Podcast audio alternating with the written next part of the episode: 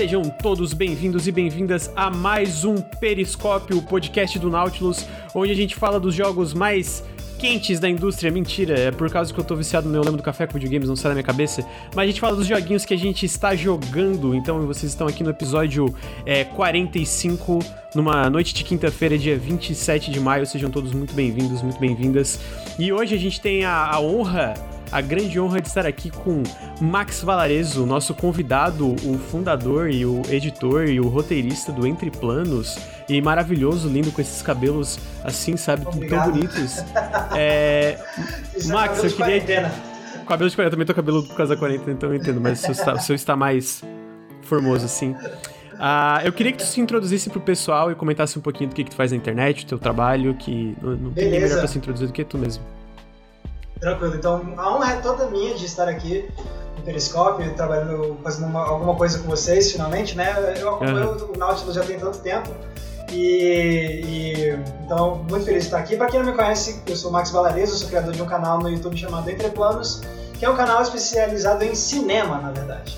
É, então, eu toda semana eu publico um, um vídeo ensaio lá para falar sobre cinema de diferentes formas. Às vezes é história de cinema, às vezes é técnica cinematográfica, às vezes é analisar algum filme.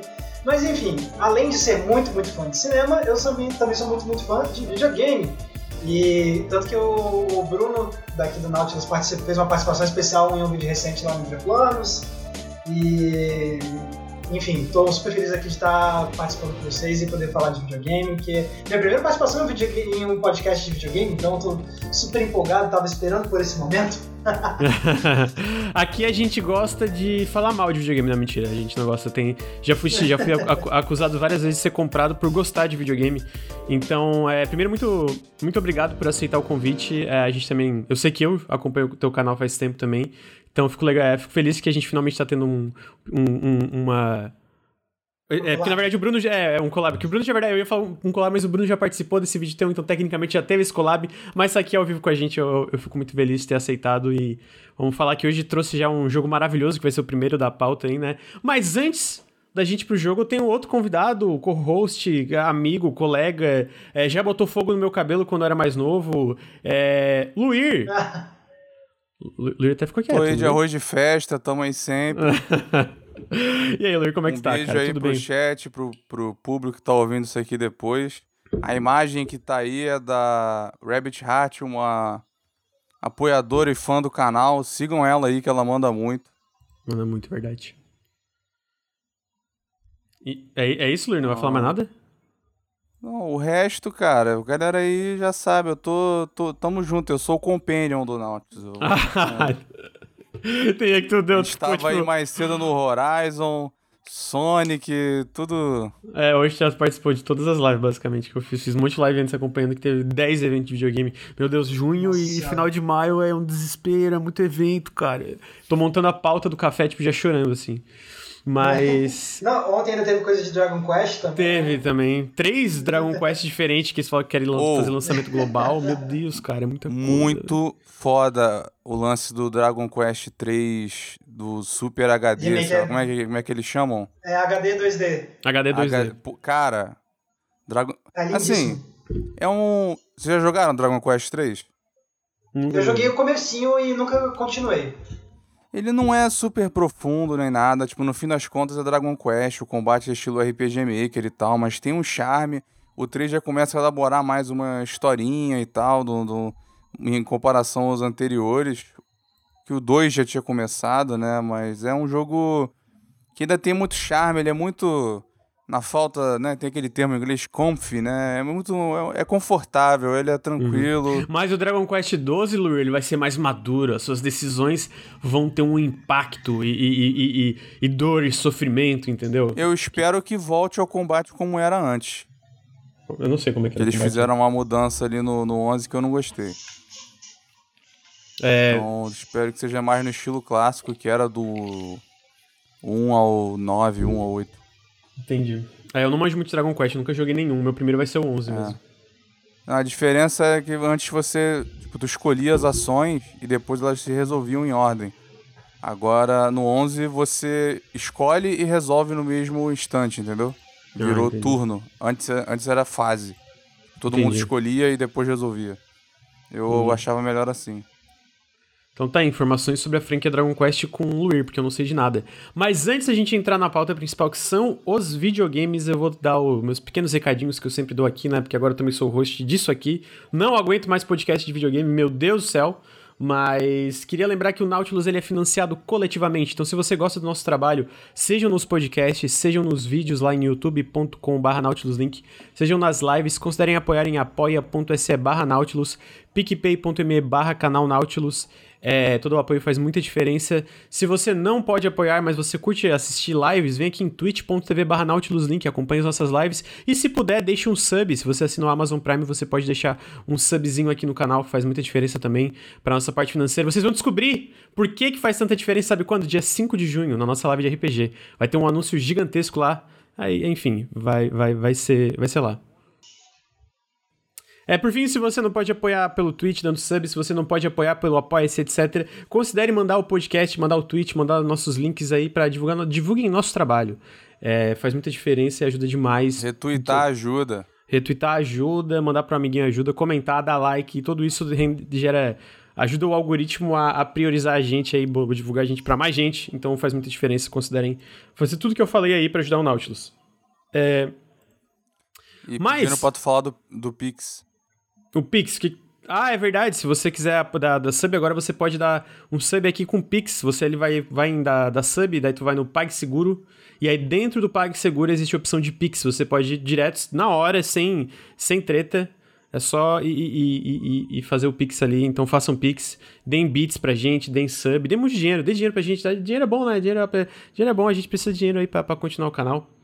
É, mas sem mais eh, me, me alongar aqui, porque eu já, já me atrasei, porque deu um monte de problema técnico, não tava conseguindo ficar no Discord de boas com eles. É, finalmente consegui. essa, esse periscópio é direto dos Estados Unidos, né? Graças aos problemas técnicos. É, a gente não tá no servidor brasileiro porque o servidor brasileiro resolveu me sabotar. Até minha live aparentemente tá. Tá com, tá com problemas aí, mas aparentemente também tá suave. Eu tô olhando aqui e tô olhando. Tô olhando a live ela tá aparentemente tá de boas. Talvez não esteja com a melhor das qualidades. Mas aí a gente supera, a gente vive. ou- Às vezes acontece, às vezes a vamos que tecnologia luta contra a gente. Mas falando em tecnologia, falando aí, a gente entra na parte de videogames que são feitos com tecnologia. Eu sei que foi uma ponte péssima, mas eu acabei de lembrar. Foi a coisa que veio à cabeça. Então a gente vai entrar agora em videogames. E, cara, o primeiro jogo é um jogo que o, o Bruno fez aproximadamente 77 vídeos pro canal. E é um jogo que todo mundo do canal gosta muito, menos o Ricardo, porque o Ricardo não jogou. Mas é um jogo maravilhoso que pessoalmente eu amo. Foi o primeiro jogo que eu zerei aqui na Twitch. Eu zerei inteiro na Twitch. Foi o primeiro jogo que eu joguei quando a gente Pô, criou o Twitch. É, foi o primeiro jogo que, a gente, que eu joguei quando a gente criou o Twitch do Nautilus. Então a gente vai falar de Bloodborne. Foi mesmo? Eu acho que isso não é verdade, não. Foi, Lur. Pode procurar. Foi o primeiro jogo que eu fiz live do YouTube também, quando a gente começou a de fato fazer É live. mesmo? Ah, é. Sim, sim. Ah, Não, ó, mas dá crédito ao CG. Ele, não é que ele não jogou de sacanagem. Ele tá sem PS4 há um tempo. Ele não justo, pôde jogar. Justo, justo, Ele tá justo. que nem eu, esperando a versão de PC. É, tomara que venha logo. Mas, Bloodborne. Não, vai então. É, eu digo, venha logo, né? Tomara que venha rapidamente, porque a a gente ouviu lá que provavelmente o próximo é Uncharted, mas eu queria que fosse Bloodborne, nada contra o Uncharted, eu acho um jogaço também. Mas pessoalmente eu queria tanto Bloodborne 60 FPS. Não, mas, mas se tivesse que sacrificar todos os Uncharted numa pira de fogo pra trazer o Bloodborne, eu sacrificaria. Caralho, que dramático, tá ligado? É, mas tá aí, então a gente vai sacrificar os Uncharted pra ter Bloodborne no PC. Mas eu queria saber, na verdade, a tua experiência, Max. Tu. É, Sim. Que eu, pelo que eu entendi, Bloodborne fez você se apaixonar por videogames de novo. Fez tu entrar assim no negócio, não, vou zerar um monte de jogo agora, virou gamer 100, 200%, antes era 100, agora 200.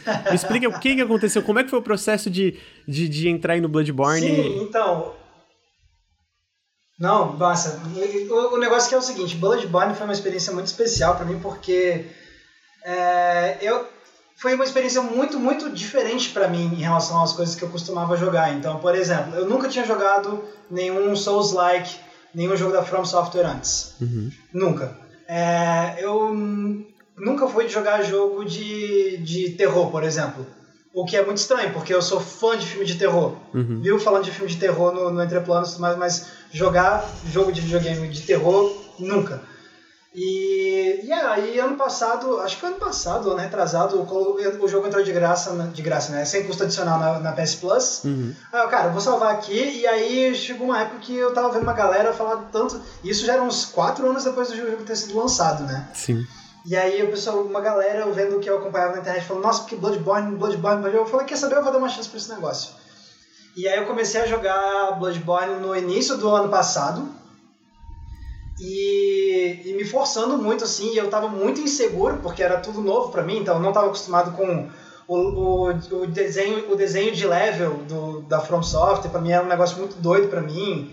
E ainda era um jogo de terror, então eu ficava super cagão assim de saber para onde ir, e se eu fosse entrar aqui eu ia morrer, ia aparecer alguma coisa querendo me dar um susto. Então, e aí pouco a pouco eu fui me acostumando com o estilo do jogo. Obviamente eu levei uma surra, porque eu também não estava não não tava acostumado a jogar jogos muito difíceis, digamos assim. Nunca fui de jogar no hard, as coisas sempre fui de jogar no normal. Uhum. E então foi uma combinação de coisas que me chamou a atenção. Eu, de, pra, eu olhava assim, cara, isso parece ser uma experiência que eu nunca tive antes com videogame. É num nível de terror muito diferente, num nível de dificuldade muito diferente que eu tô acostumado. E de um estúdio que, que criou, meio que solidificou um gênero que eu nunca joguei. Então é isso. E aí eu fui jogando assim, e eu tava curtindo pra caramba. Eu joguei muito, avancei muito, cheguei quase no final da campanha principal e veio a pandemia. Uhum. E aí, e aí, aí complicou pra mim, porque aí eu fiquei de quarentena, e aí, e aí bateu aquele estado mental ruim que bateu em todo mundo, né, por causa da pandemia, e aí eu tava ficando para baixo, e aí chegava no final do dia eu falei, cara, eu não tô afim de jogar um jogo que vai, tipo, me destruir, uhum. que tem um monte de, de uns monstros gigantescos, uns caras que parecem metaleiro querendo me matar de tudo quanto é uhum. jeito, me jogar numa, numa pira junto com os jogos de Uncharted ali. não, cara, não, não pra, eu, eu tô precisando de outra coisa, cara, eu tô precisando de... Então eu acabei deixando o Bloodborne meio de lado, assim, e durante o 2020 e ficou assim o ano todo. E aí agora, no início de 2021, eu falei, cara, eu acho que já tá na hora, eu me sinto preparado para voltar para Bloodborne. E aí eu voltei e realmente estava muito perto do final da campanha. Eu, tava, eu, eu, eu, eu, quando eu voltei a jogar, eu vi que faltava só mais dois chefões para eu zerar a campanha principal. E aí eu, eu, eu falei, quer saber? Voltei, tô gostando, já desenferrujei aqui. E se for pra fazer um negócio, vamos fazer o um negócio direito, então. Então eu, eu, tinha o DL, eu tinha comprado o DLC, então antes de ir pro chefão final, vamos fazer o DLC todinho. Uhum. É, e depois do DLC, vamos fazer todas as Chalice Dungeons, porque eu quero saber, eu quero platinar essa merda. eu nunca fui de platinar. nunca, nunca, nunca na minha vida fui de platinar jogo. Nunca tive interesse nessas coisas. Mas eu falei, quer saber?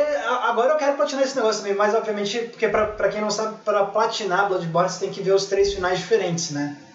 E eu falei, tá, eu não vou chegar nesse nível de jogar o jogo três vezes, então eu vou fazer uma gambiarrazinha que dá pra fazer com os saves, né? Com os seus arquivos de saves pra platinar com uma campanha só. Mas enfim, então eu peguei e voltei com muito gosto, apanhei pra caramba no, no DLC, principalmente do último chefão do DLC, que foi o chefão mais difícil que eu já enfrentei na minha vida, assim, foram três dias tentando matar aquele desgraçado.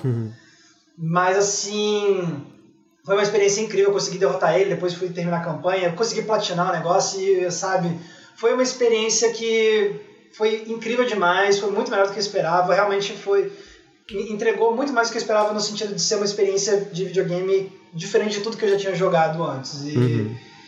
e fez toda a diferença para mim, porque, por exemplo, o último chefão do DLC. Não sei, não sei, se você chegaram a jogar o DLC também. Eu, eu, eu, eu, eu, joguei, joguei a DLC, joguei o jogo base. Não cheguei a fazer todas as challenge, chalice dungeons, mas eu, eu uhum. joguei ah, o conteúdo ali, fora a parte das chalice dungeons, eu joguei tudo mesmo. O Luir, eu acho que ele não chegou nem Nossa. a jogar o Bloodborne, né, Luir? Eu tô só na inveja aqui, eu tô esperando. Eu tô com a pira pronta.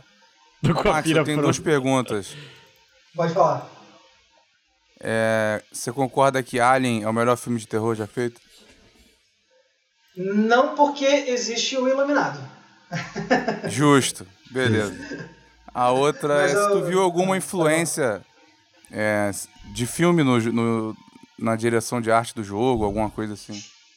Cara, é, é, eu não tinha percebido, mas depois eu fui ver porque me apontaram a semelhança de, principalmente no visual principal, com aquele filme francês, é, O Pacto dos Lobos.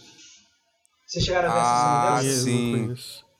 Tem, é, é um filme francês de suspense barra terror de dois, dos anos 2000, tipo 2004, se eu não me engano, alguma coisa assim. E, e o filme abre com os dois personagens principais cavalgando e eles estão usando uma roupa que você bate o olho Não, e você... a roupa, agora que tu falou, é a roupa é de Bloodborne. igualzinha. É igual, é igual. A roupa, de, a roupa de Bloodborne é igual à roupa de O Pacto dos Lobos. Idêntico.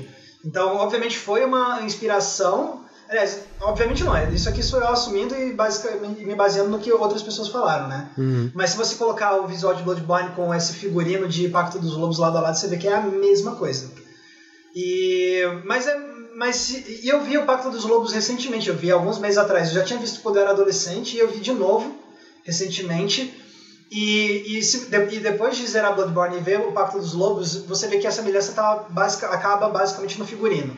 Porque o tipo de terror que tem no, no Pacto dos Lobos já é outra, já é outra, outra pegada. Esse visual, esse figurino só aparece na cena de abertura do filme mesmo, depois não se repete. Então, se as pessoas forem procurar o Pacto dos Lobos esperando ver, tipo, Bloodborne o filme, não é isso que vocês vão ver. Mas assim, e obviamente tem muito. Se comenta muito, né? Como Bloodborne tem toda essa questão do terror cósmico, né? E as influências de Lovecraft, as coisas assim. Então não é uma, Curte exatamente isso? uma influência. Eu curto, é, mas eu não tenho muito contato com o terror, contato com o terror cós- cósmico na literatura. O meu contato é mais Aham. com o terror cósmico no cinema. Tanto que eu já fiz um Aham. vídeo sobre isso no, no meu canal.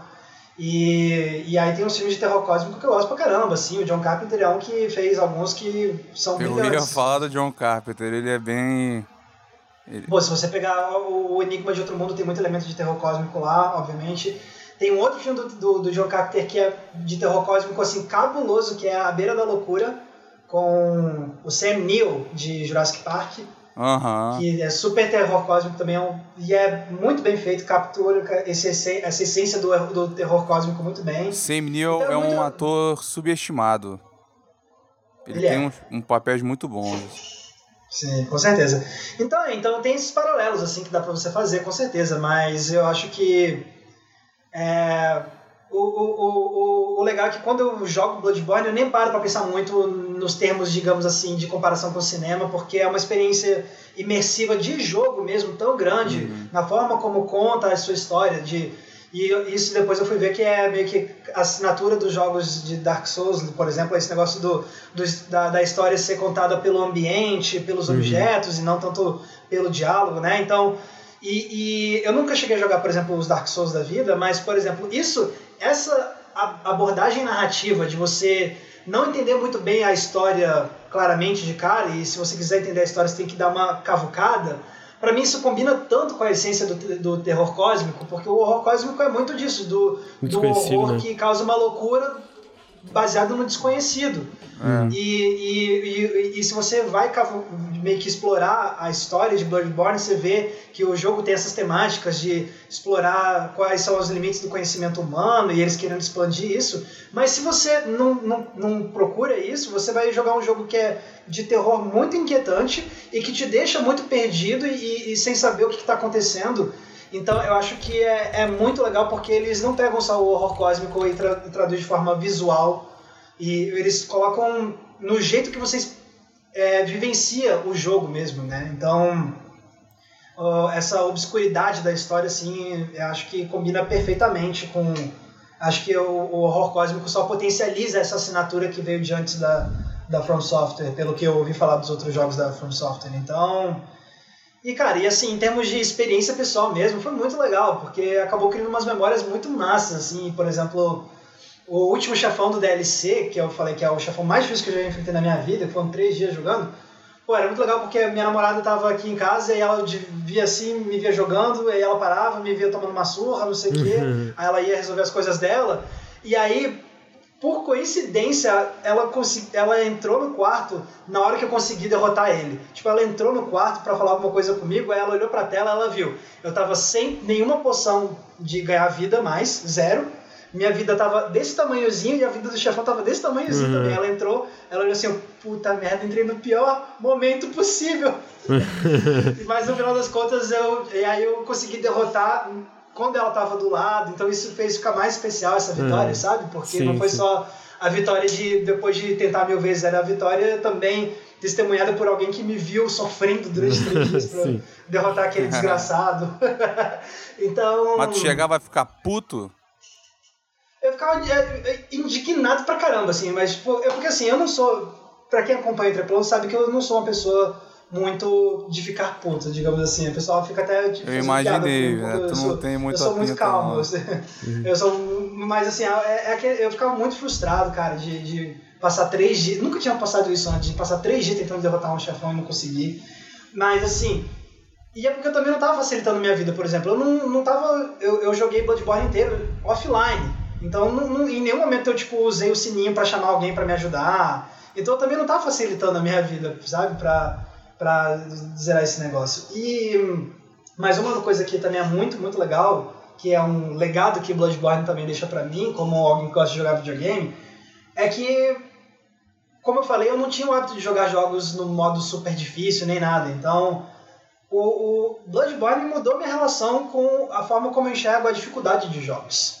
Uhum. Eu passei a apreciar muito mais, eu passei a ver que realmente quando você batalha um pouco mais e, e demora um pouco mais para você conseguir, quando você consegue ter um gostinho muito especial, e sem contar que me deu mais confiança para outras coisas que eu joguei depois de Bloodborne. Então se eu tô jogando, depois eu fui jogar o God of War de 2018, por exemplo, aí eu tava lá na última das Valkyrias, levando uma surra também, mas aí quando eu ficava frustrado, eu parava e pensava, Max, você zerou Bloodborne, você derrotou o último chefão do DLC, cara. Ela não é nada comparado com aquele cara do DLC de Bloodborne. E aí eu. É isso aí, foda-se, vou quebrar o pau aqui mesmo, porque eu derrotei o cara lá de Bloodborne. Então, até nisso me tá afetou, sabe? Me deu mais confiança. Então, é, é, é, é, um tipo de raro de jogo que vem e muda a forma como você se relaciona com os jogos depois. Então é muito louco para mim isso. E eu nunca imaginei que Bloodborne ia se tornar isso para mim e hoje em dia eu já considero um dos meus jogos favoritos da vida. E, e, me deixou muito empolgado, porque agora eu tenho todos os outros Souls-like da From Software. É, isso é muito bom. De tu, agora o, tu o, pode chegar lá atrás, tem tanta coisa boa pra é, tu ainda. O Dark Souls 1, cara, eu, eu, eu, da, dos três ali, né, o meu. Bom, eu, é, eu diria que o, o meu jogo, o que eu acho melhor, tirando de lado, porque o, isso que foi pra ti Bloodborne, no sentido de tu ver jogos de, de, uma, de uma, digamos, nova forma, assim, é, foi o Dark Souls para mim. Porque foi o primeiro que eu joguei ali da, da, da, do Soul, da série Soulsborne, né? Mas assim, se eu, se eu fosse botar, fazer um top ali dos jogos da From Software pós Demon Souls ali, né? Pra mim, o, o melhor de todos ainda seria o Bloodborne, é meu preferido. Eu acho que é espetacular. Nossa. Eu acho que, tipo, tu falou da parte de terror cósmico, eu, eu, eu li muita. Eu, não vou dizer muita, mas eu li uma quantidade de literatura de terror cósmico, né? Eu li vários livros do Lovecraft e tal. E eu acho também muito legal até como ele. É, bom, pelo menos é porque ele, eu sinto que ele pega muita coisa do terror cósmico do Lovecraft mesmo, de histórias diretamente. O DLC inspirado num conto do Lovecraft e tal. E o que, que eu, uma coisa que também que eu gosto muito, para além de tudo, assim, que estão uma. Tipo. Eu gosto de como ele subverte algumas. Alguns padrões da série. Por exemplo, a gente sabe que o Lovecraft era um arrombado, né? Eu, eu acho que isso é um, é um isso, conceito geral. Um idiota é, racista. É, é, ele era racista, ele era xenofóbico, tinha toda, toda, toda essa parte problemática, né? Eu, eu ainda eu, eu aprecio muito algumas obras que eu já li dele, mas tem, teve alguns contos que eu li, cara, que é, é, é, é terrível, assim, que, que, as coisas que ele Sim, fala. Tem. Mas, Quando mas... ele expõe muito isso, é pesado, mas é. ele tem vários que não... Isso não, não pesa tanto, né?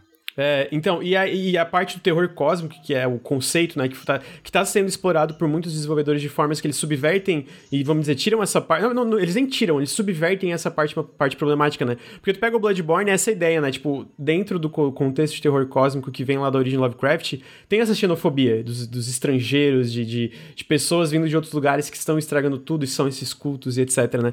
E, e, e no Bloodborne, ele é meio que. Ele, ele começa um pouco com isso, mas conforme tu vai jogando sem spoilers, é tipo não é culpa de nenhum estrangeiro que aconteceu, é tudo culpa do pessoal de, Ar, de, de Arhan, né? Tipo, é tudo do pessoal Isso. da cidade, né? Tipo, então, eles tentam e, jogar culpa... Na verdade, você é o forasteiro em Bloodborne, né? É, exatamente. Você, tá, você chega nessa cidade, você vai de lá, e todo mundo fica tipo, ah, sai daqui, tipo, você não é daqui. Então, ele te coloca nesse papel de, do, do, do, do ostracizado, digamos assim. É, exatamente. E aí tem, tem essas subversões que eu acho muito legais, mas, mas para além disso eu gosto muito como tu citou a parte da, da, da de como ele conta a história dele, né? Porque tem a, a, as cutscenes, os momentos, os beats principais narrativos que já são muito, muito legais, mas quando tu vai cavocando, lendo as descrições de itens, entendendo melhor o papel de cada personagem que tu conhece, personagens que às vezes têm poucas falas, cara, tudo ganha tipo um, um, um impacto 10 vezes maior. Eu lembro que a, a, minha experiência foi isso com Dark Souls, né?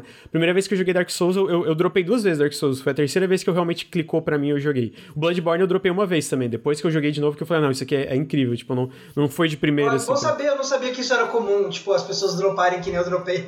Não, é. Eu achava é, que eu tava fora da curva, digamos assim. A minha experiência o que com Bloodborne. comum também é a galera se apaixonar pelo primeiro Souls. Isso parece uhum. comum. É, não, então, yeah. o Dark Souls foi a terceira vez, e porque eu não sei, não clicou, aí fui fazer outras coisas. Daí teve uma vez que eu voltei com um amigo meu, me incomodou muito para eu jogar, comentou, cara, incrível, incrível. Eu falei, vamos jogar essa porra, vamos lá. Eu vou até o fim agora. Eu lembro que eu tava jogando o primeiro Dark Souls, e aí eu tava assim, eu não tava entendendo e tal. Ele falou, cara, tu já chegou a ler alguma descrição de item e tal? Porque às vezes te ajuda com o que, que tu tá preso.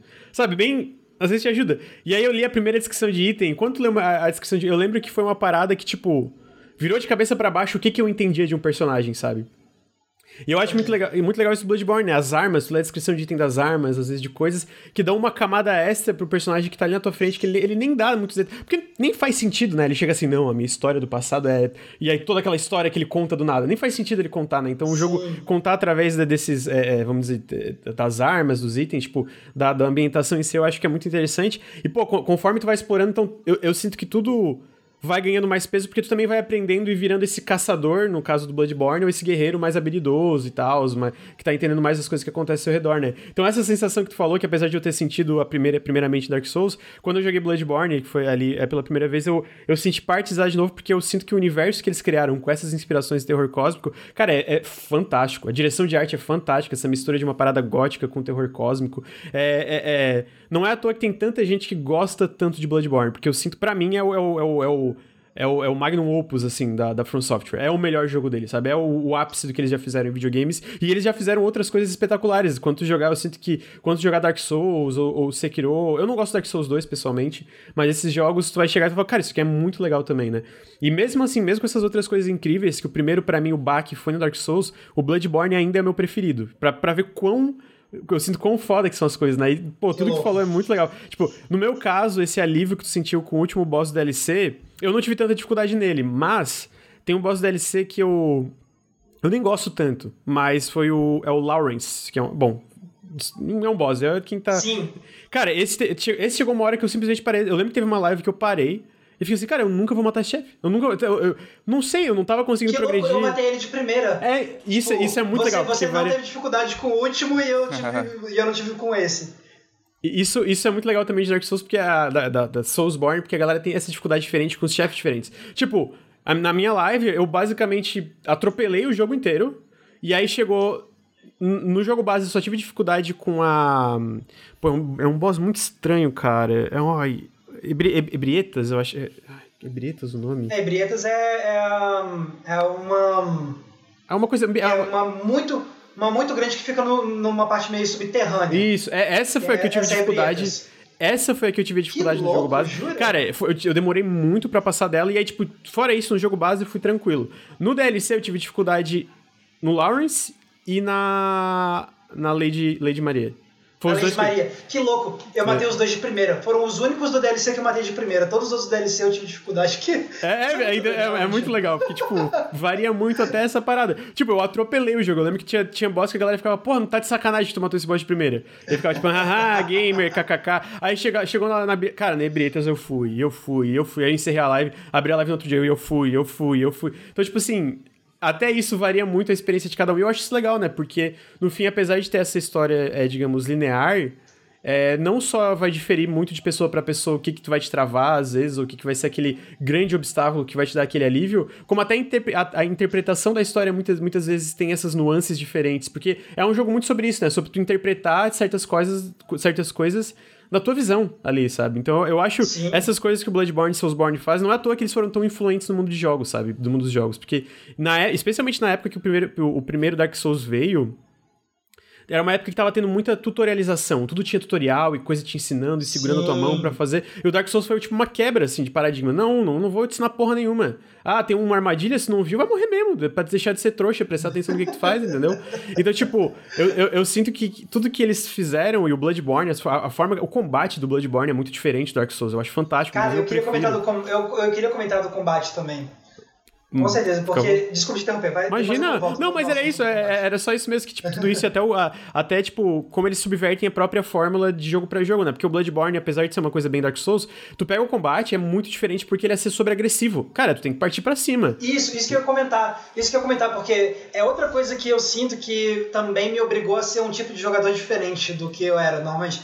Porque eu, com os jogos, normalmente eu sou aquele cara que é mais cauteloso, que tenta se tem um combate, eu tento, tipo. Não sou, eu nunca jogava num estilo muito agressivo. E aí, quando você vai jogar Bloodborne, e aí você começa a pegar o jogo, e aí você vê assim: pô, peraí, eu tomei um dano aqui, mas se eu dar o golpe numa janela de tempo curto, eu posso recuperar minha vida. E aí você vê que o jogo te incentiva a ser agressivo. Uhum. Aí, cara, isso mudou muito para mim. Foi, foi um, um, outro momento que mudou uma chave para mim em Bloodborne, porque eu pensei assim: caraca, se eu não mudar, se eu não adotar um estilo de jogo completamente diferente do que é o normal para mim, eu vou ter muito mais dificuldade com esse, com esse jogo, com Bloodborne. Uhum. E a uhum. partir do momento que eu entendi, beleza, eu tenho que ser mais agressivo e tipo, chegou no chefão, em vez de ficar indo para trás, indo para trás, não, tipo, vai na direção dele, vai na direção do ataque porque é mais a chance de você desviar é maior do que você ter, ir para trás. Quando eu comecei a perceber essa diferença, o jogo começou a fluir muito melhor para mim. Uhum. E, e, e, e, e, isso que eu achei muito especial, que tipo me forçou a ser um tipo de jogador que eu não, não era normalmente. Uhum. Com as mecânicas do jogo. Assim, achei isso fantástico, fantástico. É muito bom. Eu também tive essa trava, na verdade. Tipo, ah, eu, eu dropei Bloodborne uma vez. A primeira vez eu lembro que eu tava tendo muita dificuldade porque eu, eu, eu tava na, na mentalidade do Dark Souls. Eu sinto que Dark Souls é muito mais sobre esquiva e defesa. E o Bloodborne é isso. É, é, tipo, até porque, como tu falou, ele te recompensa pela agressividade. Tipo, se tu ataca, tu recupera parte da tua vida que tu perdeu. Então, tipo, é sobre isso, cara. A ideia, até na ideia dentro do contexto é de ser um caçador, né? Então, tu é tu partir para cima e tal, né? Então, é, é, é, muito legal porque, cara, as lutas no fim ficam no fim, não, desde o começo elas são muito frenéticas, né? Aquela parada, caralho, vai, pá, pá, pá, pá. E aí aquela música, Cara, trilha sonora Shadows, tocando. Shadows of Yarnam. É muito foda. A, a, luta de chefão de Shadows of Yarnam é, é, é, um negócio que explodiu minha cabeça, porque eu nunca tive uma, uma luta de chefão tão frenética na minha vida. Você tá lutando contra três filhos da puta ao mesmo tempo, cada um com um ataque diferente, com distâncias diferentes. Isso aqui foi, para mim, uma das melhores lutas de chefão de Bloodborne assim, e da vida também. Eu adorei Shadows of Yarnam. Mas enfim, desculpa te interromper. Não, mas era, era, era isso mais eu ou menos. Eu fico empolgado pra caralho. Mas não, é que é, eu sinto que esse jogo tem muita coisa legal para se comentar, tipo, da narrativa, da ambientação, a direção de arte, cara. Eu, eu acho o jogo muito bonito, tipo, os personagens são. Oh, o design das criaturas desse jogo é fantástico, porque eu sinto que desde o começo ele já bota umas criaturas muito bizarras na tua frente. Mas tem, a partir de um certo ponto, cara, as coisas começam a ficar full terror cósmico, entendeu? Tipo, fica realmente, tipo, cara, uma, é, umas é, criaturas. É, é muito isso, porque, tipo é, porque é, é, é, uma evolução de impacto sensorial muito doido, porque no começo você tá andando assim, ah, beleza, aquilo ali é um lobisomem gigante. Já vi isso. Outro. Ah, aquilo ali é tipo um troll. Beleza. Ah, isso aqui é um corvo gigante. Mas aí você vai avançando e começa a aparecer tipo o Mr. Mystics do Rick and Morty. e, azul, azulzinho. E, e começa a aparecer uns negócios assim que uns alienígenas e aparecem uns negócios gigantescos. Então, uma das coisas que eu, uma das melhores coisas de Bloodborne para mim era você chegava numa área nova e aí você tava andando e aí você via na distância uma parada e você ia se aproximando devagar e o tempo todo você ficava pensando que raios é isso? Tipo, que abominação da natureza é isso que está na minha frente. Assim, era, era um negócio de ficar pasmo mesmo, assim, que me deixava às vezes sem fôlego de o que, na, na parte da floresta você, ah, tá, beleza, tem um cara vindo na minha direção. E aí do nada a cabeça dele explode e saem, tipo, sete cobras da, do pescoço dele. Tipo, que, um, cara, calma, é pera, muito, pera, pera. É muito. Oh, e, Essa e, sensação nossa. é muito boa. E quando tu vai aprendendo sobre, tipo, como tudo chegou nesse ponto, sabe? Pra tu ver uma criatura dessa andando na rua. Mano, eu sinto que é isso. É eu, eu acho que não existe um jogo, talvez, talvez o Sekiro seja um pouco mais, mas todos os jogos da From Software é aquele, cara, é, é uma desesperança constante. Tipo, tudo vai dar errado, sua vida, sua vida vai ser destruída, tudo vai acabar. Não, não, não existe esperança, não existe luz no final do túnel. Você vai se fuder. E eu sinto Sim. que mesmo Bloodborne sendo isso, tu ainda tá ali perseverando, tá ligado? Digamos assim, porque tu quer saber, tá ligado? Não, tu quer saber o que tá acontecendo. Então eu acho isso muito incrível. Tipo, no fim, a perseverança, a luz no final do túnel é aquela sensação de recompensa e tal. Mas a história é muito. Cara, é dark a parada. Tipo, cara, isso aqui é o pior da humanidade, entendeu? Tudo que tá acontecendo é pior Sim. da humanidade, tá ligado? Tipo, e e, e, e, e, não vai ter um grande twist que vai mostrar o melhor de alguém. Não, é tipo, a galera, um bando de arrombado e tal. Mas é, é, é, mesmo assim tu fica instigado, tu quer saber o que aconteceu, porque só tu entra, quem tu falou, né? Tu entra no cenário e fica, cara, o que, que é isso aqui? Como é que isso aqui chegou? Que, qual é o contexto disso aqui existir, entendeu? E eu sinto que ele, ele anda naquela linha tênue, porque tem muita coisa, muita obra de terror que revela demais. E aí perde. Perde, tá ligado? Perde o, o, o a, a, curiosidade. Pega o esplendor aterrorizante que tu tem com aquilo lá. Quando revela demais. E, e, cara, o Bloodborne, eu sinto que em nenhum momento ele perde isso. Toda hora tu tá aterrorizado. Mesmo quando tu descobre muito do que aconteceu, tu ainda fica Não. puta que pariu, tá ligado? Puta que pariu, assim. Então, eu, eu acho isso muito foda. Não, mas isso é absolutamente. E, tipo, eu, e como. E, e, outra coisa, assim, também. É, é, é, por isso que Bloodborne me impactou tanto também, é porque ele me proporcionou muitas experiências novas em diferentes camadas. Eu tava falando mais cedo que eu sou muito fã de filmes de terror, né? Uhum. Mas jogo de terror nunca me, me aventurei muito, né? Até nisso foi muito bom porque eu, eu nunca tinha parado para pensar sobre como a experiência de um jogo de terror seria diferente de ver um filme de terror. Porque realmente. E é um negócio que é muito óbvio, porque a questão. Obviamente são duas mídias diferentes, a imersão é diferente, então o negócio é que assim. Hoje em dia, para algum filme de terror me dar muito medo, é muito difícil, é muito raro. Eu tô falando, tipo, oh, eu sou fodão, não sinto medo de nada. É, é costume, não, é né? A partir de um ponto, sei lá, é costume, costume, você já viu tanto, né? Então é muito difícil. Agora, eu fui jogar Bloodborne, cara, o, o, é uma experiência de horror completamente diferente do que eu tô acostumado. Então, o tipo de, de medo que eu tava sentindo jogando Bloodborne, especialmente no começo, quando eu não conhecia nada, cara, foi é, era, era como se fosse uma injeção de, de, de experiência de terror que eu tava esperando há anos ter de novo que eu não sentia há muitos anos, com filmes pelo menos. Uhum. Então isso também foi algo que me viciou demais, assim. E, e, era, era isso, era não só a, o, o, medo de entrar num lugar escuro e não saber o que está te esperando, mas também esse medo de você estar vendo o que está na sua frente e aquilo é um, uma visão horrenda que você não entende, assim. Então, e que você sabe que dependendo das suas ações, aquilo vai estragar e te arruinar. Então, é, é, não é que nem no filme de terror que você fica lá torcendo pro personagem fazer alguma coisa. No, no jogo de terror, não, cara. Tipo, você tá no comando das coisas e Sim. as coisas vão vir para te atacar, para atacar um, um, símbolo seu, assim. Então, uhum. até nisso, assim, foi um negócio que explodiu a minha cabeça e, e que me lembrou como pode ser uma experiência completamente diferente de horror quando você vai pro videogame. Sim. Isso eu achei admirável, adorei, é. adorei.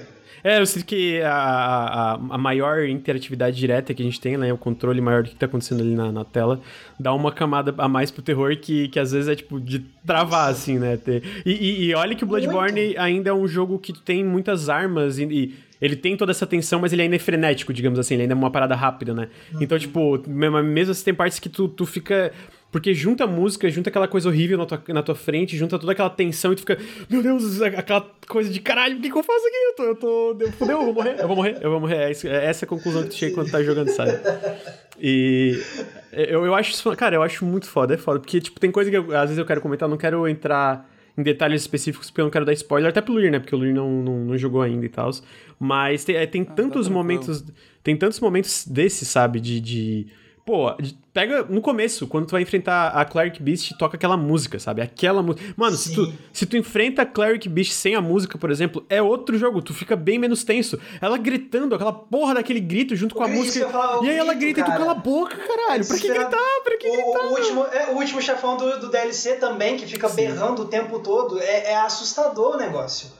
Até mesmo no começo mesmo, do, bom, para quem já jogou vai saber, tem uma parte que tá subindo uma escada e aí você ouve um negócio que te deixa, tipo, oh, oh, oh, pera, o que que tá acontecendo? é um dos primeiros momentos do, do jogo, assim, é um negócio uma experiência sonora de, de, de aterrorizar também, com botei, Até botei tocar enquanto a gente conversa aqui a música do, do, do da Clark Beast. Pra ficar tenso, a gente tá Boa. tá tudo tenso aqui conversando. Mas é. é... Eu, eu, quando, eu, eu, sempre penso muito na, no tema do que toca na luta do, do Father Gascoigne. Esse é o que toca muito na minha cabeça. Ah, é. Cara, a, a, a real é que é, é, é outra. É, é, esse que tá. Esse jogo, cara, eu, eu, sinto que todo jogo da From, tirando Sekiro, que eu acho que é outro que é bem redondo também, mas todo jogo da From, pra mim, tipo, pega o Dark Souls 1, tu pega o, o 2 eu não gosto, mas pega o Dark Souls 3, tu pega o Demon Souls. Eu sinto que eles têm uma queda de qualidade ali no terço final. É, o, o, pra mim, o Dark Souls tem um. Pra, quando jogar, talvez sinta isso, tem uma parte muito clara para mim que dá uma, uma queda de qualidade. E eu sinto no, no meu caso, o Bloodborne não acontece isso, tá ligado? Ele é muito redondo, tá ligado? Tipo, muito redondo. Então, tipo assim, tu pega. É, a só vai ficando melhor. Exatamente, só vai ficando melhor. E aí tu pega como, como o jogo casa todos esses elementos, o combate frenético, a música, o design de criaturas, a exploração, como tu vai descobrindo as coisas que estão acontecendo e como, tipo, é, é, vai ficando tudo mais alto, mais, mais intenso, mais tipo, caralho, isso vai, tá, vai dar merda, vai dar merda, vai dar merda. Entendeu? Então, tipo, é aquele crescendo que não para nunca. E aí no final, até a isso. conclusão, que é uma coisa que eu sinto que é muito difícil de acertar em qualquer mídia, é muito difícil de acertar o final. Pegar. Essa... Porra, até o final, eu, eu pessoalmente gosto muito do final, né? Então, tipo eu acho esse jogo, por isso que eu falo, esse jogo pra mim é um dos melhores jogos já feitos e pra mim é, é o Magnopus da, da, da From, porque, cara, do começo ao fim, excepcional, sabe? Tudo é muito bem interligado uma coisa na outra. E eu, e eu até gosto, tem muita gente que pede uma continuação pra Bloodborne. Eu gosto de ele ser fechado como ele é. Pra mim tá perfeito, não precisa fazer outro Bloodborne, tá ligado? Precisa relançar ele. É, só precisa. É, precisa relançar ele a 60 frames por segundo. Exato, aí isso eu concordo. É, vai ser o. Vai ser Bloodborne 2. Tá aí. Bloodborne 2 é Bloodborne com. Fechou vai ser Bloodborne 60 FPS, tá ligado? Mas, tipo assim. 60 FPS e a diferença é que tem que ter na, nas fogueirinhas da cidade, tem que ter lá os jogos de Uncharted. Só isso. fazer mod, fazer mod sempre PC com, com, com as piras com várias capinhas de Uncharted. Mas, porque é isso, eu sinto que é tudo. É, é... Mano, fazer, fazer videogame é uma parada. Bom, fazer qualquer coisa é uma parada muito difícil, né? E interligar tudo como tão bem como Bloodborne faz para mim, tipo, tudo fazer tão sentido quando tu, ah, isso aqui com isso aqui, isso aqui com isso aqui, fazer tão, tão sentido, ser tão encaixadinho. Mano, eu, eu admiro muito isso, sabe? Eu caralho, mano. Eu lembro quando eu terminei, eu terminei em live, fiquei, porra, eu não sei nem o que falar. É, é, é esse jogo é excepcional, tá ligado? Tipo, muito foda, muito foda. É, eu tenho uma pergunta não. pro Luir. Pode Luir, falar. Luir, tu tem alguma pergunta? Essa pergunta. Porque você tá tão quietinho. Não, eu tô aqui, né, coberto de inveja. Vocês aí animados com o jogo. Mas tá vindo, o meu momento tá chegando. O meu e de outros aí do chat, a nossa energia vai trazer o jogo pro PC. Mas eu, eu acho. Assim. Eu não acho que. Bom, eu entendo você achar que o Demon Souls tem uma queda pro fim, mas eu gosto da parte final. Tu não. Tu, não, não por que, que tu não gosta, Grande? Do Dark Souls, tu diz? Demons. Porque, assim, o Demons foi o meu primeiro, então ele tem um lugar especial para mim. Eu não acho o melhor dos que eu joguei, né? Mas ele tem um lugar muito especial. E ele não. tem as excentricidades e peculiaridades dele, incluindo os problemas e, e, e, e, o design meio, meio esquisito de algumas áreas e de chefes, né? Sem muito spoiler, mas aquilo tem um. Não é, não é melhor, mas é um apelo diferente que não, não tem depois. Peraí, tu diz o Demon Souls. Demons. Ah, tá. A gente tá falando. É, o Demon Souls eu sinto que era, era, eles aprendendo. Eu acho que tem coisas fascinantes ali, mas eu acho que tem umas partes muito ruins. Porra, aquele dragão lá, eu não vou dar spoiler de qual dragão é, tá, Max? Só, só tem um dragão. Tu vai saber quando tu jogar, tu vai entender. Porra, coisa estúpida, chata do caralho, mano. Tem um dragão, filho da puta, que fica jogando fogo na. Ah, na, muito. Na cara, luta chata, mano. Nossa, não, mas. Não, não, é, cara, é, tem umas coisas que eu fico, tipo, eu entendi. Eu, eu gosto entendi. do dragão no Dark Souls 1, porque ele tem uma mensagem muito que vale muito para mim que, que, foi passada. Porque o, o Demons ele teve um impacto interessante porque ele veio pro ocidente meio que como quem quer nada, né? Trouxeram para cá e não tinha muita esperança. Ele foi um sucesso cult, né? O Max sabe de muitos filmes assim, né? Que tem o tipo parece mais popular do que realmente é por causa do de, do quanto que falam dele. E se criou um, uma, uma certa recepção em volta dele que meio que blindou ele de reclamações da dificuldade. E isso foi importante para os seguintes, porque era ele, ele entra, né, ele te apresenta uma, uma brutalidade que não uma brutalidade, mas assim, eu gosto do exemplo do dragão no Dark Souls 1, do, porque é o seguinte. Peraí, no Dark Souls 1 ou é, no muito... Demon Souls? Agora eu tô confuso. Não, no Dark Souls 1. No Dark ah, tá, Souls no Dark Souls 1, 1 o dragão da ponte. Tá, isso eu gosto. O dragão da gosto. ponte. Mas cuidado que não dá spoiler, Ele... porque o Max ainda vai jogar. O comecinho tem problema, Max? Tá, não, não, é só, é, é só um detalhe. Porque assim, o, a maioria dos jogos, na época, e acho que até hoje, né? Quando você encontra um oponente, é esperado que você tenha a possibilidade de vencer, assim, de uma forma justa e tal. Né? O, aquele dragão deixa mensagem muito clara: o mundo é perigoso. Não é porque você encontrou um monstro que você pode derrotar ele agora. Entendeu? Você, você, não tem, você não tem esse direito, você não tem essa. Entendeu? Você não pode reivindicar isso. Né? Não é porque você encontrou que você pode derrotar. Então, muita gente reclama né, do, de, desse dragão na ponte, mas eu acho que ele, ele já é um cartão de visitas muito bom. Eu acho legal isso na série e dá para ver a influência também, né, do porque eu lembro, eu fiquei curioso, né, depois do Demons e do Dark Souls 1, de ver o que que, o que, que levou o Miyazaki a fazer o jogo daquele jeito. E parte do motivo dos jogos serem daquele jeito é porque ele, ele era fissurado em livros, né, de fantasia e tal, e de horror quando era garoto. Só que o inglês dele era meio quebrado. Então o mundo é meio morto e meio vazio porque ele não entendia tudo e ele preenchia as lacunas com, com a imaginação dele. E quando, quando eu vi isso na entrevista, clicou imediatamente. Faz todo sentido o design do jogo. Uhum. Porque ele, ele não entendia. E ele não tinha videogame. Então ele jogava jogos de tabuleiro. E um deles é, era DD. E dá para ver muito do DD, principalmente do DD Old School, que foi o que ele pegou para ler, ao, no, nos jogos dele. Então eu, eu acho que eles tiveram um papel muito importante nessa questão da, da dificuldade. E ele, assim, por mais que ele não tenha. É, por mais que o, o, jogo às vezes né, não oferece a opção né, de você deixar o jogo mais fácil, você tem modificadores implícitos de dificuldade. Com isso eu digo o quê? Tem builds muito fortes, tem itens muito fortes, e então, se você olhar na internet, você consegue deixar o jogo mais fácil. Ou se alguém te der conselhos, você deixa o jogo mais fácil, né? O pessoal sabe, né, do, do, no, no Dark Souls 1, isso tem infinitas opções de você fazer isso. Não sei no 3, que é o que eu não, não joguei ainda.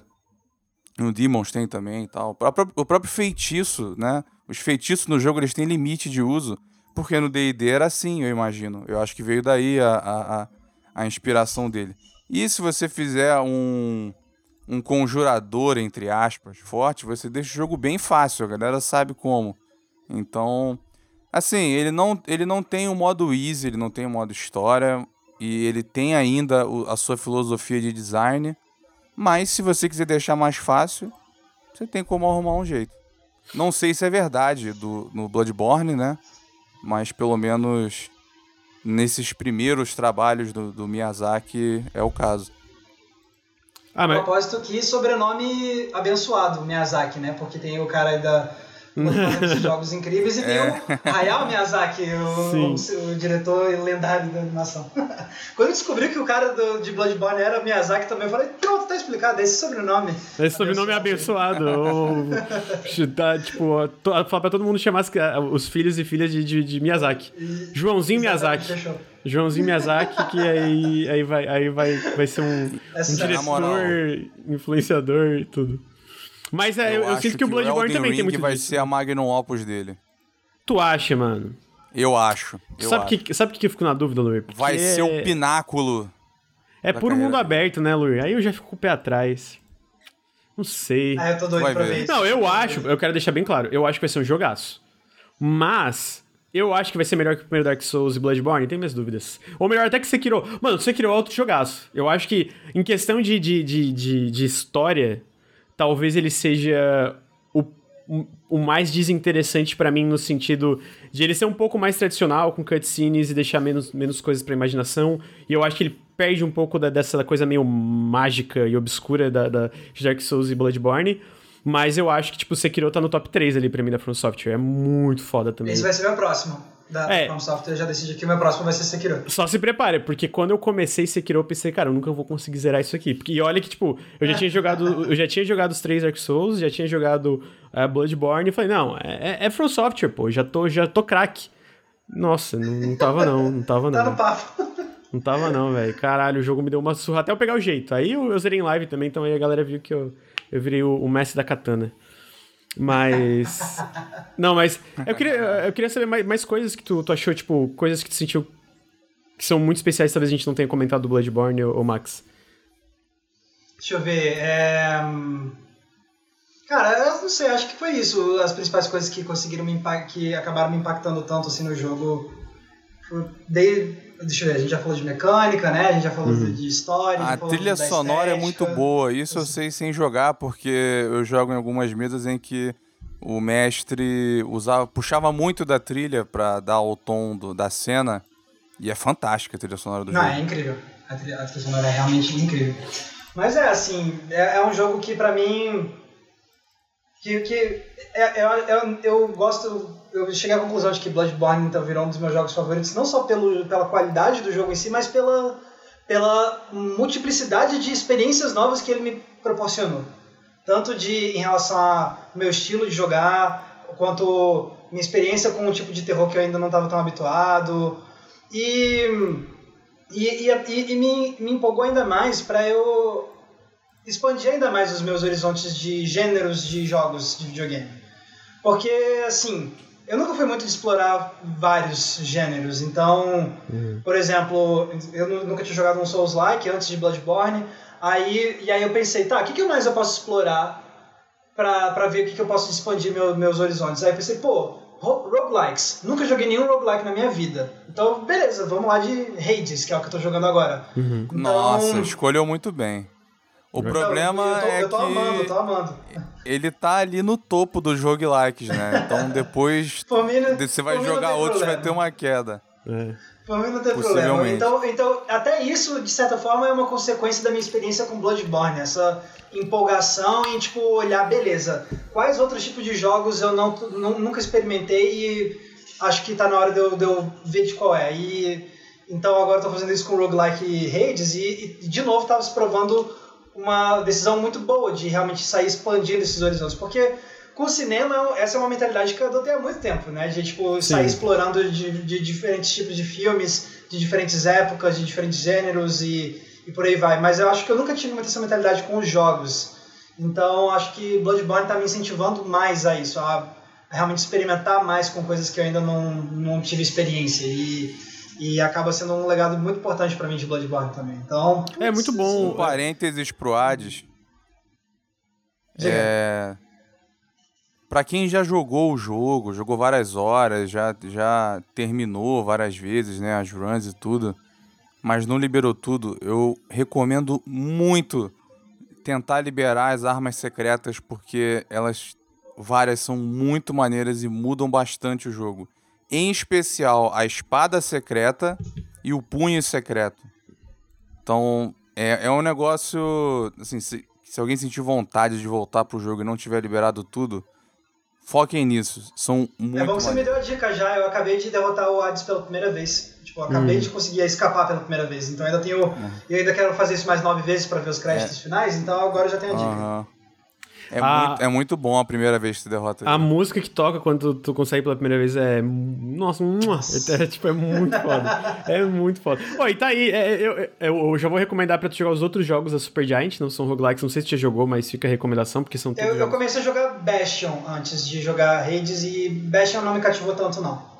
Eu- É, também é um pouco mais limitado, é um pouco mais limitado, né? Porque na época eles eram menor, menores e tal, mas vale dar uma chance ali pra todos. O Transistor especial. Mas eu, Não eu jogo- comprei todos já. Uhum. Eu comprei todos já. Eu só não joguei todos. O meu preferido é o, é Hades mesmo, então, tipo, eu acho que indo pros outros não, não vai ter nenhum bom- tão bom quanto o Hades, mas o Transistor em especial eu acho fantástico, também gosto do Bastion, mas o Transistor e o Hades ali é, tipo, muito foda. É, mas eu acho legal isso porque eu, eu acabo. Eu, eu tenho às vezes problema de finalizar jogos e tal, mas eu acabo jogando muitas coisas que eu não jogaria por causa do Nautilus também nesse negócio de expandir, né? Então é legal ver, tipo, um jogo te, te incentivando a isso. Porque As, cara, videogame tem muito jogo bizarro, diferente, que faz umas paradas que às vezes a galera nem conhece, que, que, é, que tem muito jogo ali que a galera acaba não conhecendo, porque tem muito jogo saindo o tempo todo, né? Qualquer. Sinto qualquer mídia tem essa coisa, né? Tem tipo uma saturação de conteúdo toda hora, tem jogo, filme, Sim. música toda hora saindo para todo lado. E, e, e, eu acho legal que o Bloodborne também te, te, te levou para isso, né? Pra, tipo, tu testar outras coisas. E fica aqui a recomendação, porque é a minha obrigação moral, o contrato pra, pra vida. Jogue Outer Wilds, é fantástico também. É, é um, é, esse aí, ó, pronto. Ó, esse é um que eu tô, tô bem curioso pra jogar. Esse aí mudou a minha visão de videogame. Eu terminei assim, eu chorei no final. Caraca. Caralho, mano. É, videogame pode ser isso aqui também, né? Puta que pariu. Então fica a combinação. Posso estar fazendo hype demais, mas tudo bem. Até agora, ninguém se arrependeu do meu hype exagerado desse jogo. Então fica, fica a recomendação de, de Outer Wilds aí. Massa, tá é... anotadíssimo. Uhum. Eu, eu, não sei se tem mais algum, algum momento específico que tu queria comentar que foi muito legal, porque eu sinto que a gente cobriu boa parte do, do Bloodborne de uma forma que, sem ah, spoilers, cara, no caso. É, não, assim, eu, eu acho que o que vai me marcar muito são, tipo de memória mesmo, é esses momentos que você chega e você fica olhando para o monstro e tipo, tentando entender o que, que ele é. E também o, o, as batalhas de, de chefão. Ou então quando tem uns negócios assim que você nem imagina que é possível. Tem, um, tem uma parte, sem dar muito spoiler, mas tem uma parte do jogo que você chega num, numa área que é meio que uma cidade antiga e aí você começa a ser atacado de um jeito muito surpreendente por um tipo de personagem que você nem esperava, com uma arma que você nunca esperava. Então esses momentos surpreendentes, assim, são muito legais, mas o, o que realmente vai marcar mais mesmo é, são as batalhas de chefão. É, especialmente Shadow, Shadows of Yarnan, uhum. o último chefão, o Orphan of Cause, o último chefão do DLC, e, e alguns chefões das Chalice Dungeons, que me deram uma surra muito grande também, viu? É, não, Mas... eu, eu, sinto que os chefes do, do, do, Bloodborne é isso, né? Eles são extremamente memoráveis, é umas coisas caralho! Nossa, demais! Ah, pronto, tá aí outra coisa que, que, que Bloodborne também me fez perceber, é que como eu quis platinar, também me forçou a fazer algumas coisas do jogo que eu não faria se eu não quisesse platinar. Por exemplo, as Chalice Dungeons. Eu originalmente estava uhum. pensando, cara, eu vou terminar o DLC, terminar a campanha principal e pronto. Não, não vou nem passar perto não quero nem saber o que, que são essas Chalice Dungeons aqui, tô com preguiça. Mas depois que eu decidi platinar, eu falei, cara, eu vou experimentar esse negócio, já que eu tenho que platinar, pra, pra platinar eu tenho que passar por assistir esse Dungeons. E foi ótimo, então me, me mudou minha forma de enxergar a ideia de completar jogos 100%, porque realmente me mostrou que quando, é, quando o jogo é bom e ele quer te incentivar a fazer tudo, ele vai te fazer passar por experiências que você só vai passar se você quiser platinar o negócio. Uhum.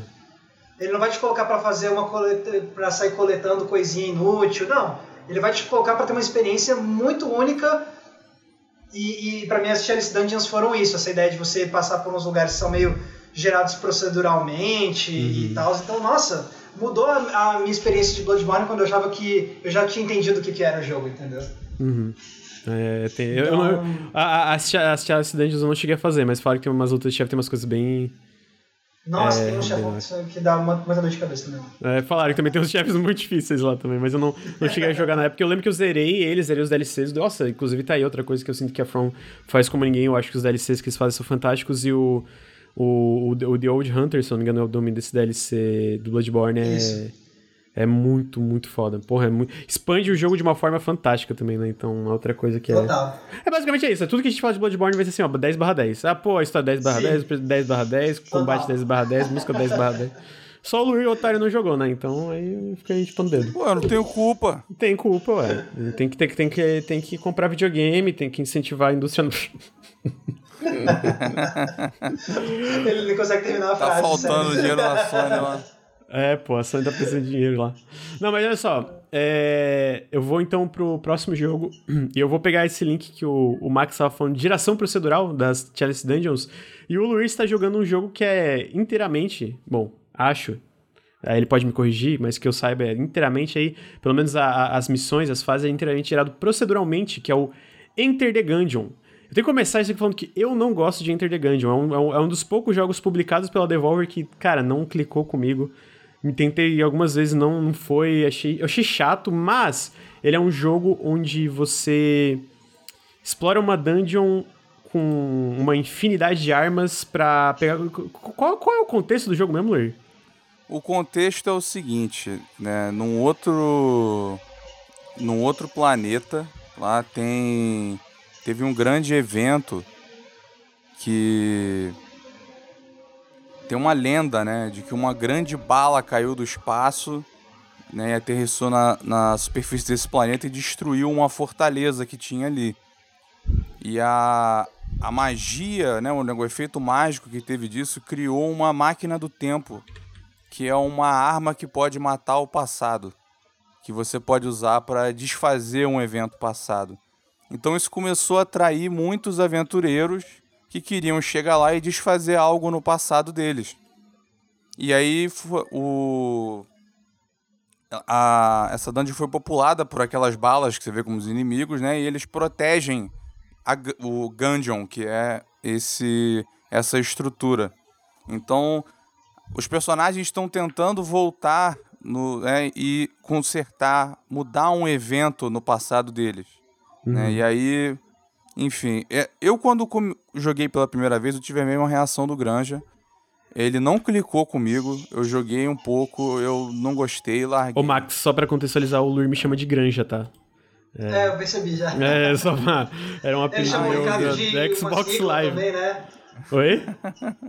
Ele chamou o Ricardo por uma sigla também, né? É, CG, ele chama o Ricardo de CG. Isso, é. CG. Só pra não ficar tão tipo, grande. Não, o que o Luiz tá falando, grande? É muito força do hábito. Aí, né, teve uma sale da Devolver recentemente e o jogo entrou no desconto grande, tava baratinho. Eu falei, cara, eu tô afim de um novo roguelike aí. Eu vou jogar ele no share do Granja pra ver qual é. Vou dar outra chance ao jogo. É, acabou que eu viciei no jogo. Quando eu percebi a ceia, eu tinha acabado e eu esqueci de comprar. Então ainda tô jogando no, no share do Granja. Mas tô lá com as minhas quase 40 horas no jogo. E o. A minha. O, o arco que eu tive com ele é estranho e muito diferente do que eu tive com qualquer outro roguelike, porque no começo ele é bem brutal. Né? E ele. Eu tive que olhar para ele de uma forma diferente. Assim como o Max falou do, do Bloodborne, né?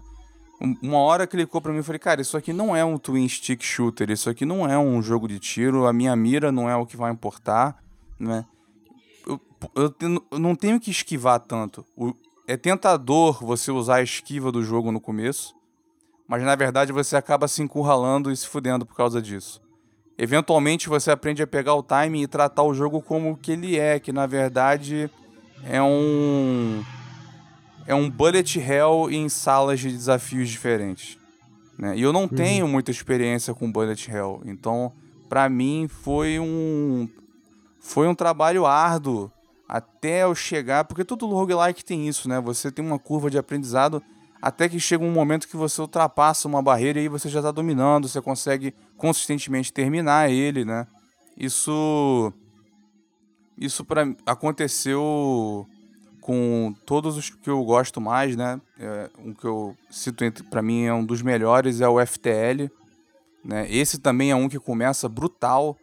É outro, é outro estilo totalmente diferente, né? Mas enfim, depois, depois você pega o jeito, você aprende a, a conviver com o RNG do jogo, você aprende a conviver com os eventos e tal, a forma que as naves mudam.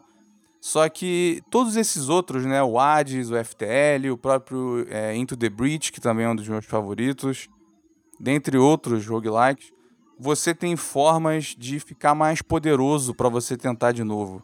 Uhum. O Enter the Gungeon, o máximo que você faz, né, pelo menos no começo, é liberar itens novos que dropam ao longo da sua run. É claro que tem vários itens que são muito melhores, né?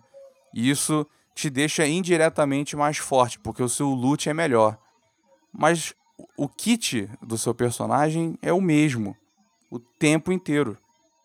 Então você tem que se acostumar com o jeito que ele vem, o jeito que a personagem vem.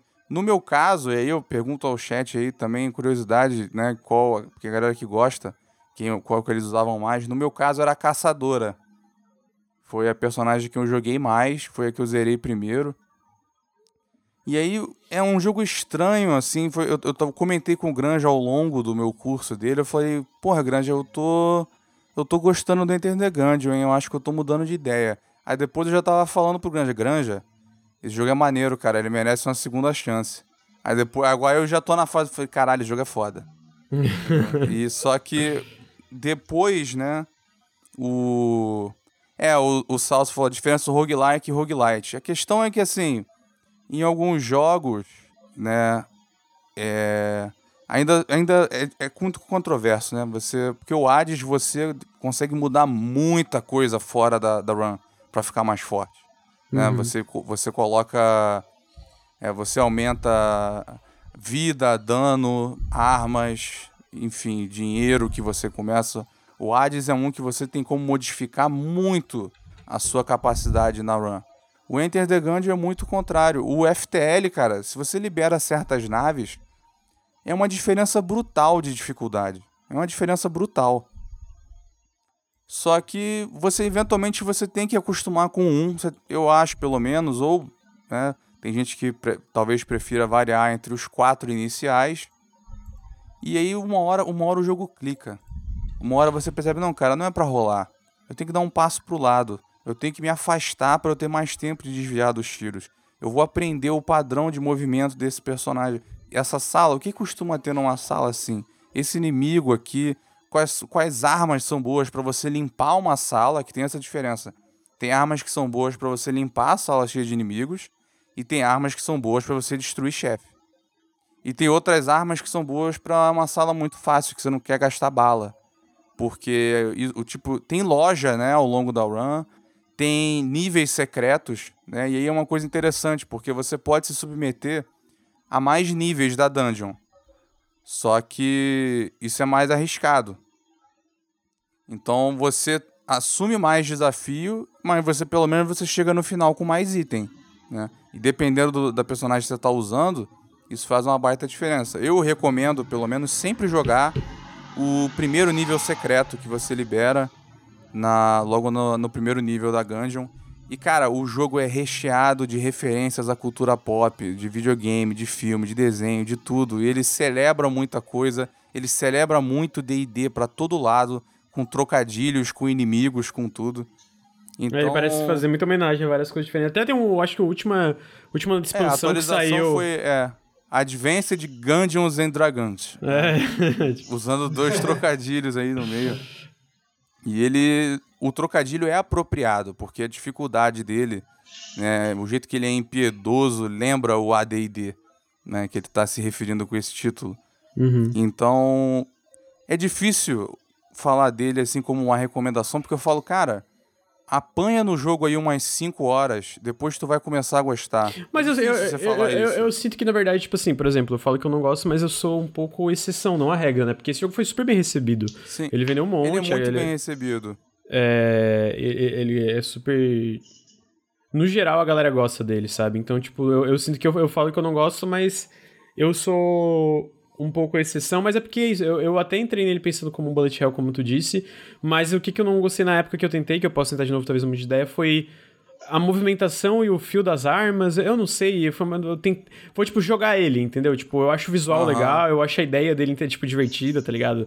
A, até a parte de roguelike, como ele, ele interpreta roguelike, eu acho interessante. Só que jogar ele eu achei chato, no, no meu caso, não, não clicou essa variedade de armas, nenhuma que eu fiz chegou a clicar ali, né? Mas eu, eu acho que por tudo que tu fala, parece ter uma estrutura muito divertida de, de, dentro do contexto de roguelike. É né, muito divertido e muda, assim, você fica meio que numa tensão, porque o RNG dos chefes que você encontra é, faz uma diferença enorme. E tem gente que acha uns fáceis, acha uns difíceis, né?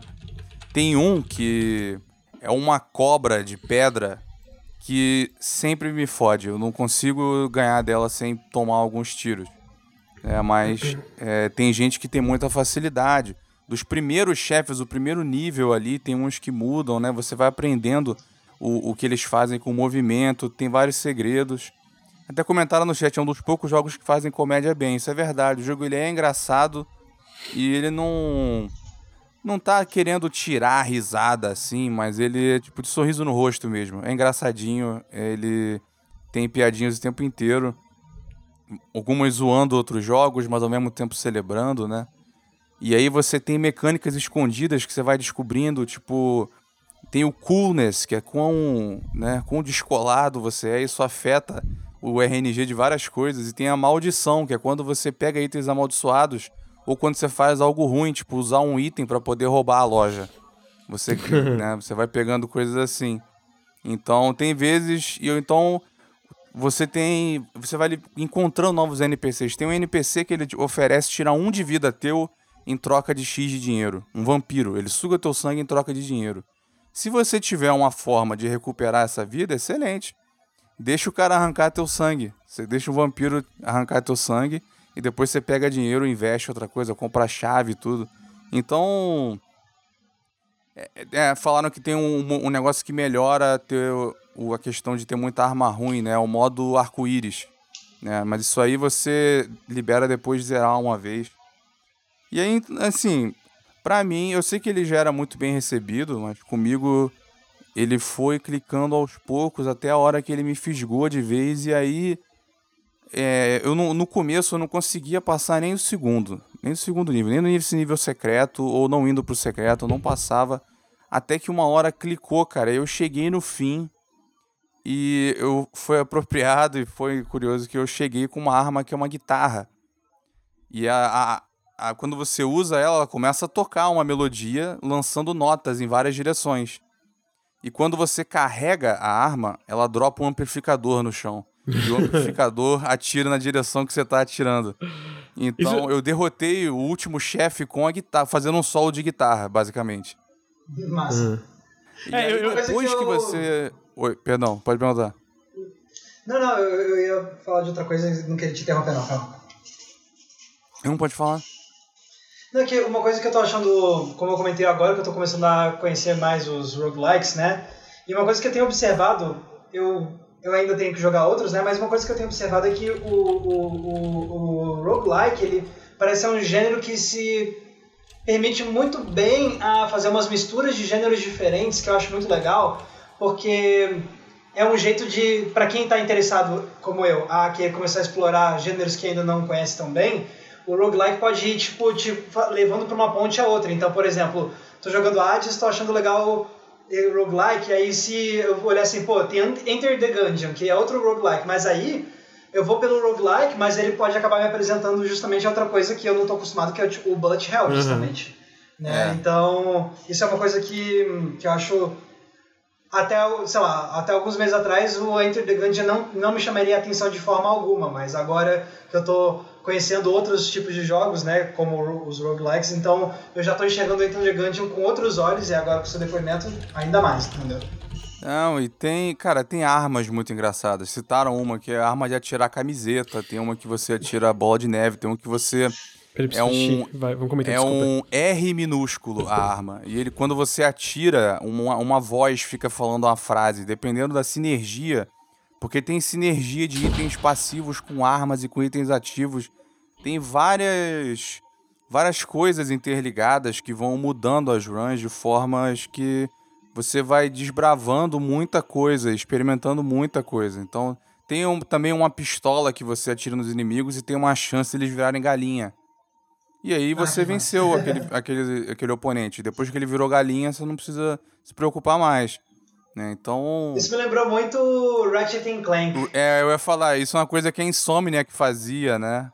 Era uma coisa. É, até o último que eles fizeram, o remake do primeiro Ratchet Clank que eles lançaram em 2016, eu acho, o remake.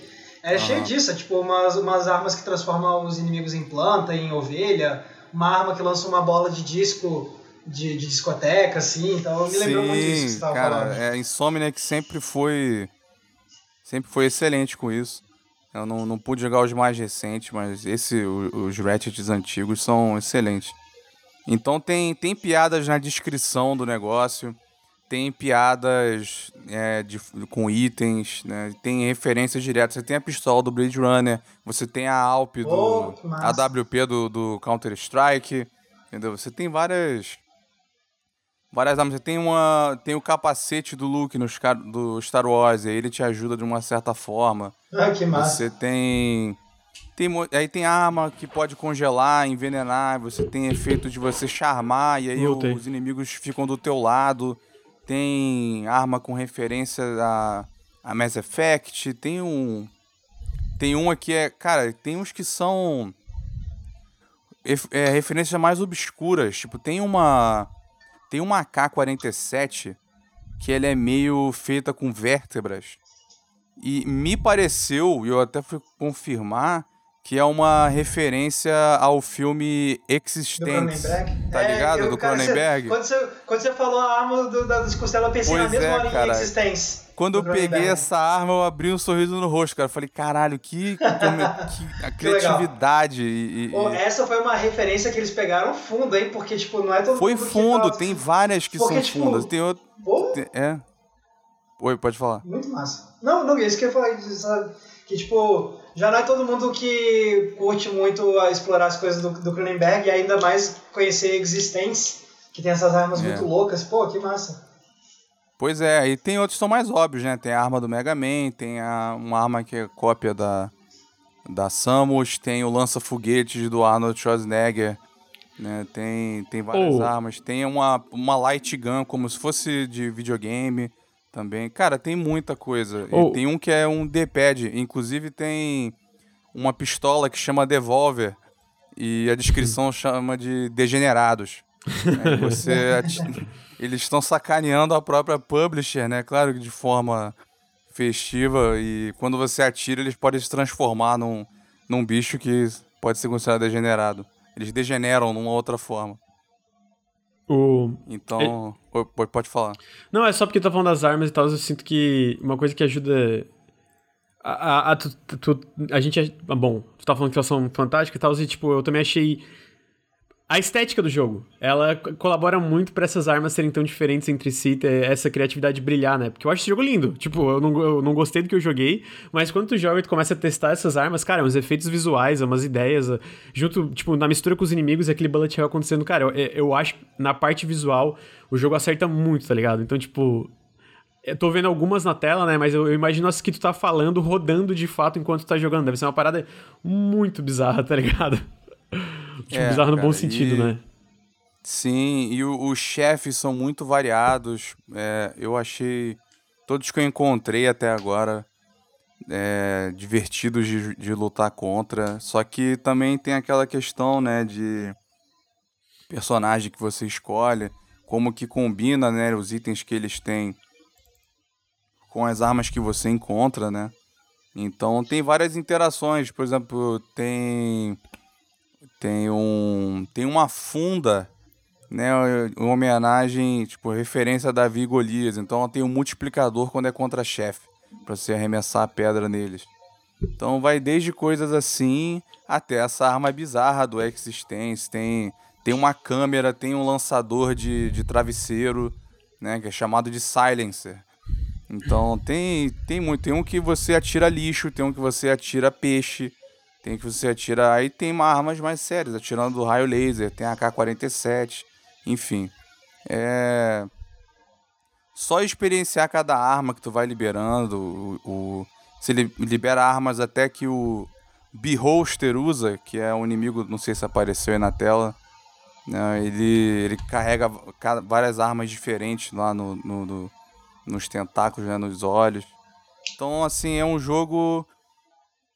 É, não é, não parece, não é, não dá para dizer que é difícil de recomendar porque ele é muito bem recebido na Steam. Mas para aqueles que não gostaram ou que droparam, eu recomendo dar umas umas horinhas. Eu, eu acho que de uma hora ele clica e quando você pega a manha, às vezes é o personagem, cara, né? Tipo, a primeira vez eu não tinha usado a caçadora e com ela eu me diverti muito mais logo de cara.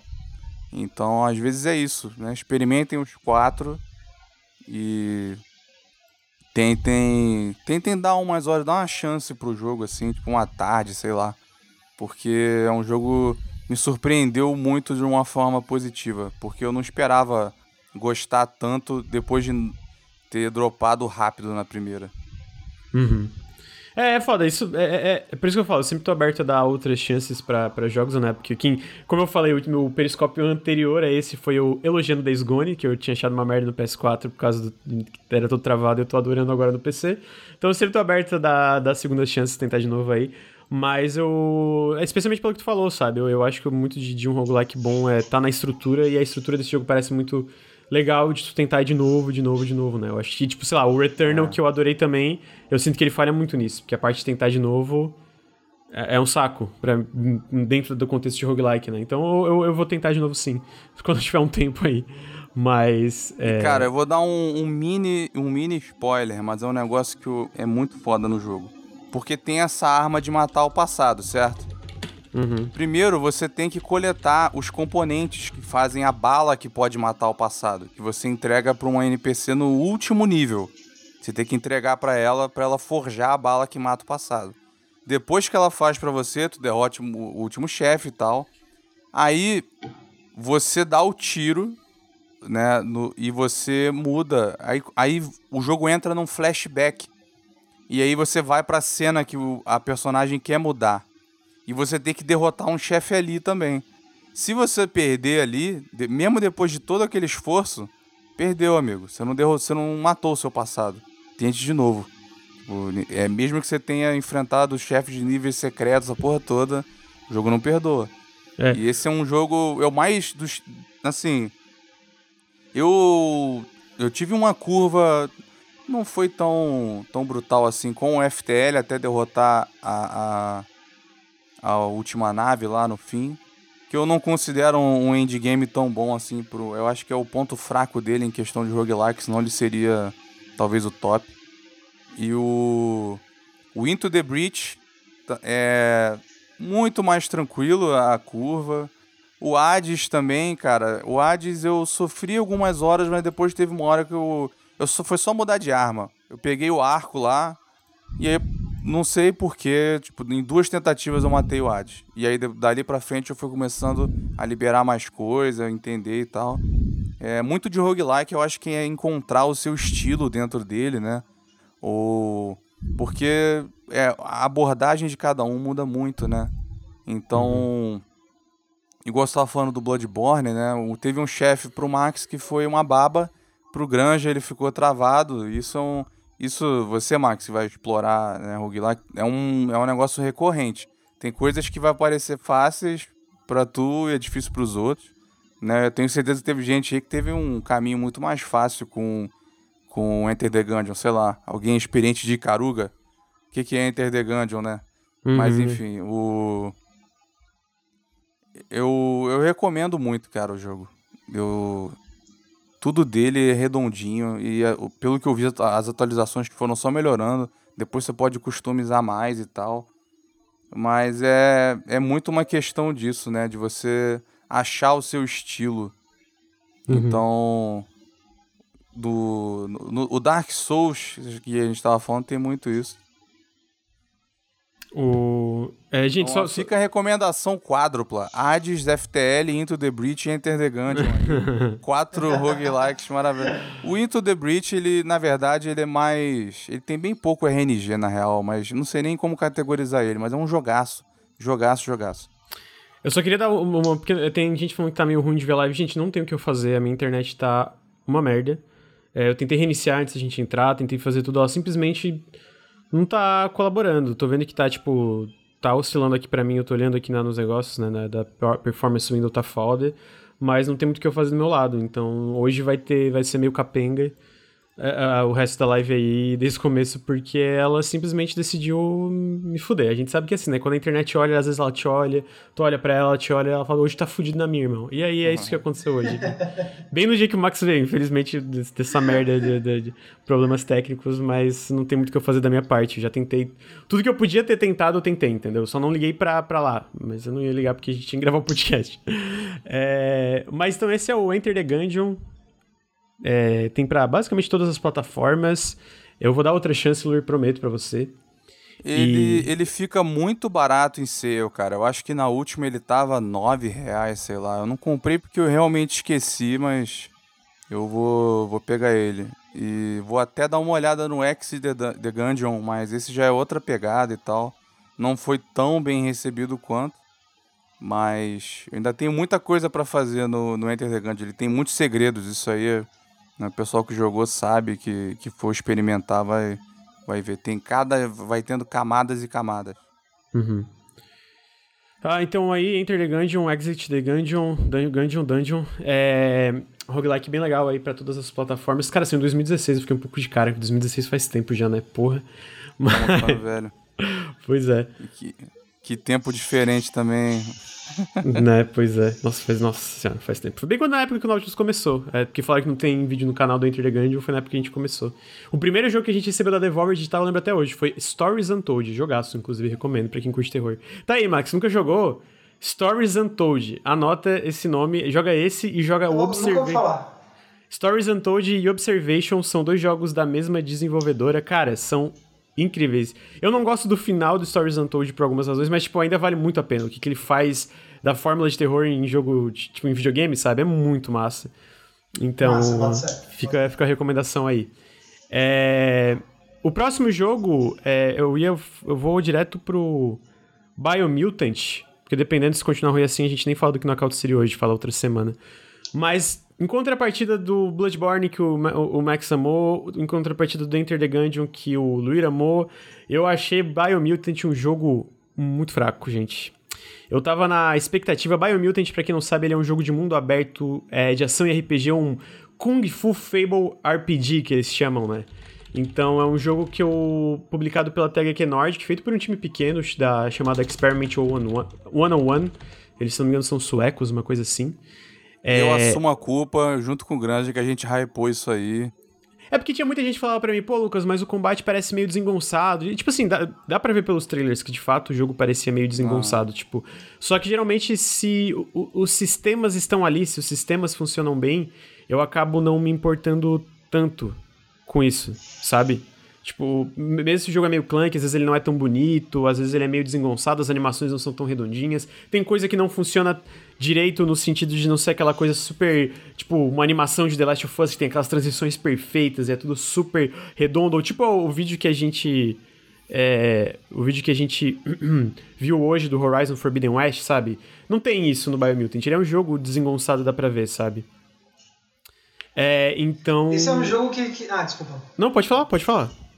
Porque esse jogo, esse tempo todo eu tava, tipo, bem, bem curioso, porque ele parecia ser um, um, um jogo que tinha tanto potencial para ser, tipo, diferente e, e, um jogo que não se leva tão a sério. Eu não sei quanto, o, o, quanto ele é um jogo que usa humor, é porque é um conceito tão Kung Fu Panda RPG de mundo Eles aberto, citam Kung Fu Panda como inspiração, tá ligado? É.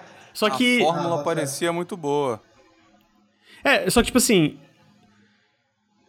Ele tenta coisa demais. Tipo assim, ele tenta ser um RPG, ele tenta ser um jogo de ação. É, no vídeo tem um vídeo que é um vídeo de, de, explicação do jogo, porque ninguém entendia ele direito antes de sair. O desenvolvedor, o diretor criativo cita tipo Devil May Cry, Ratchet Clank, Batman Arkham, Breath of the Wild como inspirações para para várias coisas dos jogos que a gente faz. Então, tipo assim, é uma equipe pequena de cerca de 20, de 20 pessoas. Então eles tentam fazer várias coisas diferentes. Tipo, um combate meio com, com, com, foco em combos, né? Que tu joga inimigos no ar, que nem Devil May Cry, jogar inimigos no ar é uma coisa que eu achei essencial no combate. É, tem a parte de, de, RPG de customização, tu poder upar e customizar esse teu personagem de várias formas diferentes, que eu diria que é uma das melhores partes do jogo. Tem a narrativa que é pra ser essa fábula, né? Tem um narrador que conta tudo o que acontece, tem várias side quests, tem puzzles que tu pode fazer pequenos quebra-cabeças. Só que daí ele tenta fazer coisa demais e, sinceramente, cara, não acerta em nada tudo é muito medíocre para mim, sabe? Tipo, o combate. É, o, o, maior problema para mim é que muito. Tipo, ele tem uma narrativa e ele nesse, não necessariamente foca tanto nessa narrativa. Mas o humor dele, ele tem um humor, mas não tem humor, sabe? Todos os personagens meio que são um pouco sérios e as piadinhas que eles fazem são, é, é muito pomba, tipo, não, não, tem uma. Não tem aquele. A, a, o, o, o, o, momento certo de fazer tu rir alguma coisa assim, né? Tipo, é tudo meio. Uhum Parece que é meio feito na, na, na, na, Não vou chamar feito de qualquer forma. Claramente tem muito carinho nesse jogo dá pra ver pelo mundo. A parte visual desse jogo é fantástica. Eu acho a parte visual fantástica. É bem diferente, eu acho o mundo dele muito bonito. Dá pra ver que tem muitos lo locais diferentes feitos à mão, né? Uh, então. Eu sinto que não é essa palavra, mas, tipo, é basicamente. Talvez por eles ter se estendido demais, tentado feito, fazer muita coisa, nenhuma foi polida como deveria ter sido. E eu nem digo no sentido de ser uma, que nem eu falei, um, uma coisa no nível de The Last of Us, mas polida pra, pra, pra é, se interligar no, nos vários sistemas. Tipo, tem vários sistemas e eles não se conectam bem. Então, tipo, o que eu tava falando, ele tem muita coisa para tu explorar, mas todo lugar que chega para explorar, boa parte deles envolve tu combater um grupo de inimigos. E aí o combate não é bom, cara. O combate jogo não é bom. Não tem o. Quando tu bate no inimigo, não tem o fio certo. O dodge, tu não, é, quando tu vai desviar, tu não consegue entender certinho o momento, porque as animações são todas truncadas. O hitbox, que é quando o inimigo te acerta, tipo, de ele batendo no teu personagem tu perder dano. O hitbox é meio mal feito, sabe? Tu pega, bate e tu fica, cara, como é que eu, eu levei esse hit? Tu sente um pouco que é culpa do jogo, às vezes não tua. E eu não achei o jogo difícil. É, só era chato porque, cara, os inimigos têm muito HP, muito HP. Eles são tipo essa esponja, né? Tu fica atacando, atacando. Então tu chegava lá para explorar esses locais muito legais visualmente, mesmo que às vezes meio repetidos, né? Na, na, na, é, tem um pouco de repetição na estética. É, era chato porque era esse combate, as recompensas eram loot, o loot servia pro combate, o combate é ruim, então entrava nesse loop de novo que gira, tudo gira muito em torno do, do combate, né? E aí a fábula, a história que eles contam, cara, é, é muito tem esse lance do, de, de ambientalismo, né? Que é um mundo pós-apocalíptico onde uma, uma raça, tipo, abandonou o planeta porque, é, tipo, exploraram tudo que tinha pra explorar e ele tá prestes a acabar por causa disso, né? Meio que é, é essa correlação com os humanos. Só que é tudo superficial, é tudo, tipo, ah, é, poluição ruim, tipo, eu sei que é ruim, sabe? O que, que vocês têm para dizer além disso? A guerra entre as tribos, tem várias tribos no jogo que elas têm formas diferentes de ver como tu vai salvar esse mundo, salvar a árvore da vida, que é uma árvore que fica no centro do mundo e é, depende dela a vida continuar ou não. Algumas querem acabar porque querem, tipo, um, um grande cleansing, né? Resetar tudo, só assim pra ir pra frente. E outras querem salvar a árvore da vida. Mas é tudo, tipo, superficial, não tem nenhuma interação entre essas tribos de, de, de uma forma interessante, de diálogo entre cada da, da filosofia de cada uma. É, é tudo isso. Ele te interrompe o tempo todo com essa história, mas ele sempre é superficial. É um narrador falando, ah e tem umas coisas que se repetem, é bem estranho até a, a, o flow da história, de como ela é contada. Esse narrador parece que ele é meio desconexo, de tu ter, já, já ter feito coisas e ele falar outra coisa que tu não fez ainda. Eu, ficava, eu achava muito estranho. Então, a história que eles tentam contar não é legal, ela não é introduzida, ela não é inserida de forma interessante nas sidequests, que é tipo tu coletar várias coisas diferentes, tu fazer exercício fazer, tipo, supino, arrumar uma máquina de lavar. Todos os puzzles se resumem a conectar coisinhas de cores, de amarelo e branco. Tipo, ah, conectar o branco no amarelo, o amarelo no... Entendeu? Amarelo amarelo, branco no branco. Todos os puzzles se resumem a isso. Então, tipo assim, no fim eles criaram esse mundo que eu acho é, fascinante, porque não tem nenhum jogo nesse estilo, nisso, tipo um Kung Fu Panda de mundo aberto RPG. Cara, não tem. Eu sinceramente não consigo pensar nada. Só que em vez de talvez focar um pouco mais sei lá, talvez foca, foca no combate. Eles tentam fazer um monte de coisa e nada funciona direito, sabe? E aí só ficou uma experiência chata, uma experiência cansativa. E eu nem citei ainda, tem quatro devoradores dos, mundos, dos mundos, né? Ele pega essa estrutura de Breath of the Wild, de tu poder fazer as coisas meio que um pouco na hora que tu quiser, ou na hora que tu quiser, né? Então tu enfrenta esses devoradores no, no, no tempo ali que tu quer.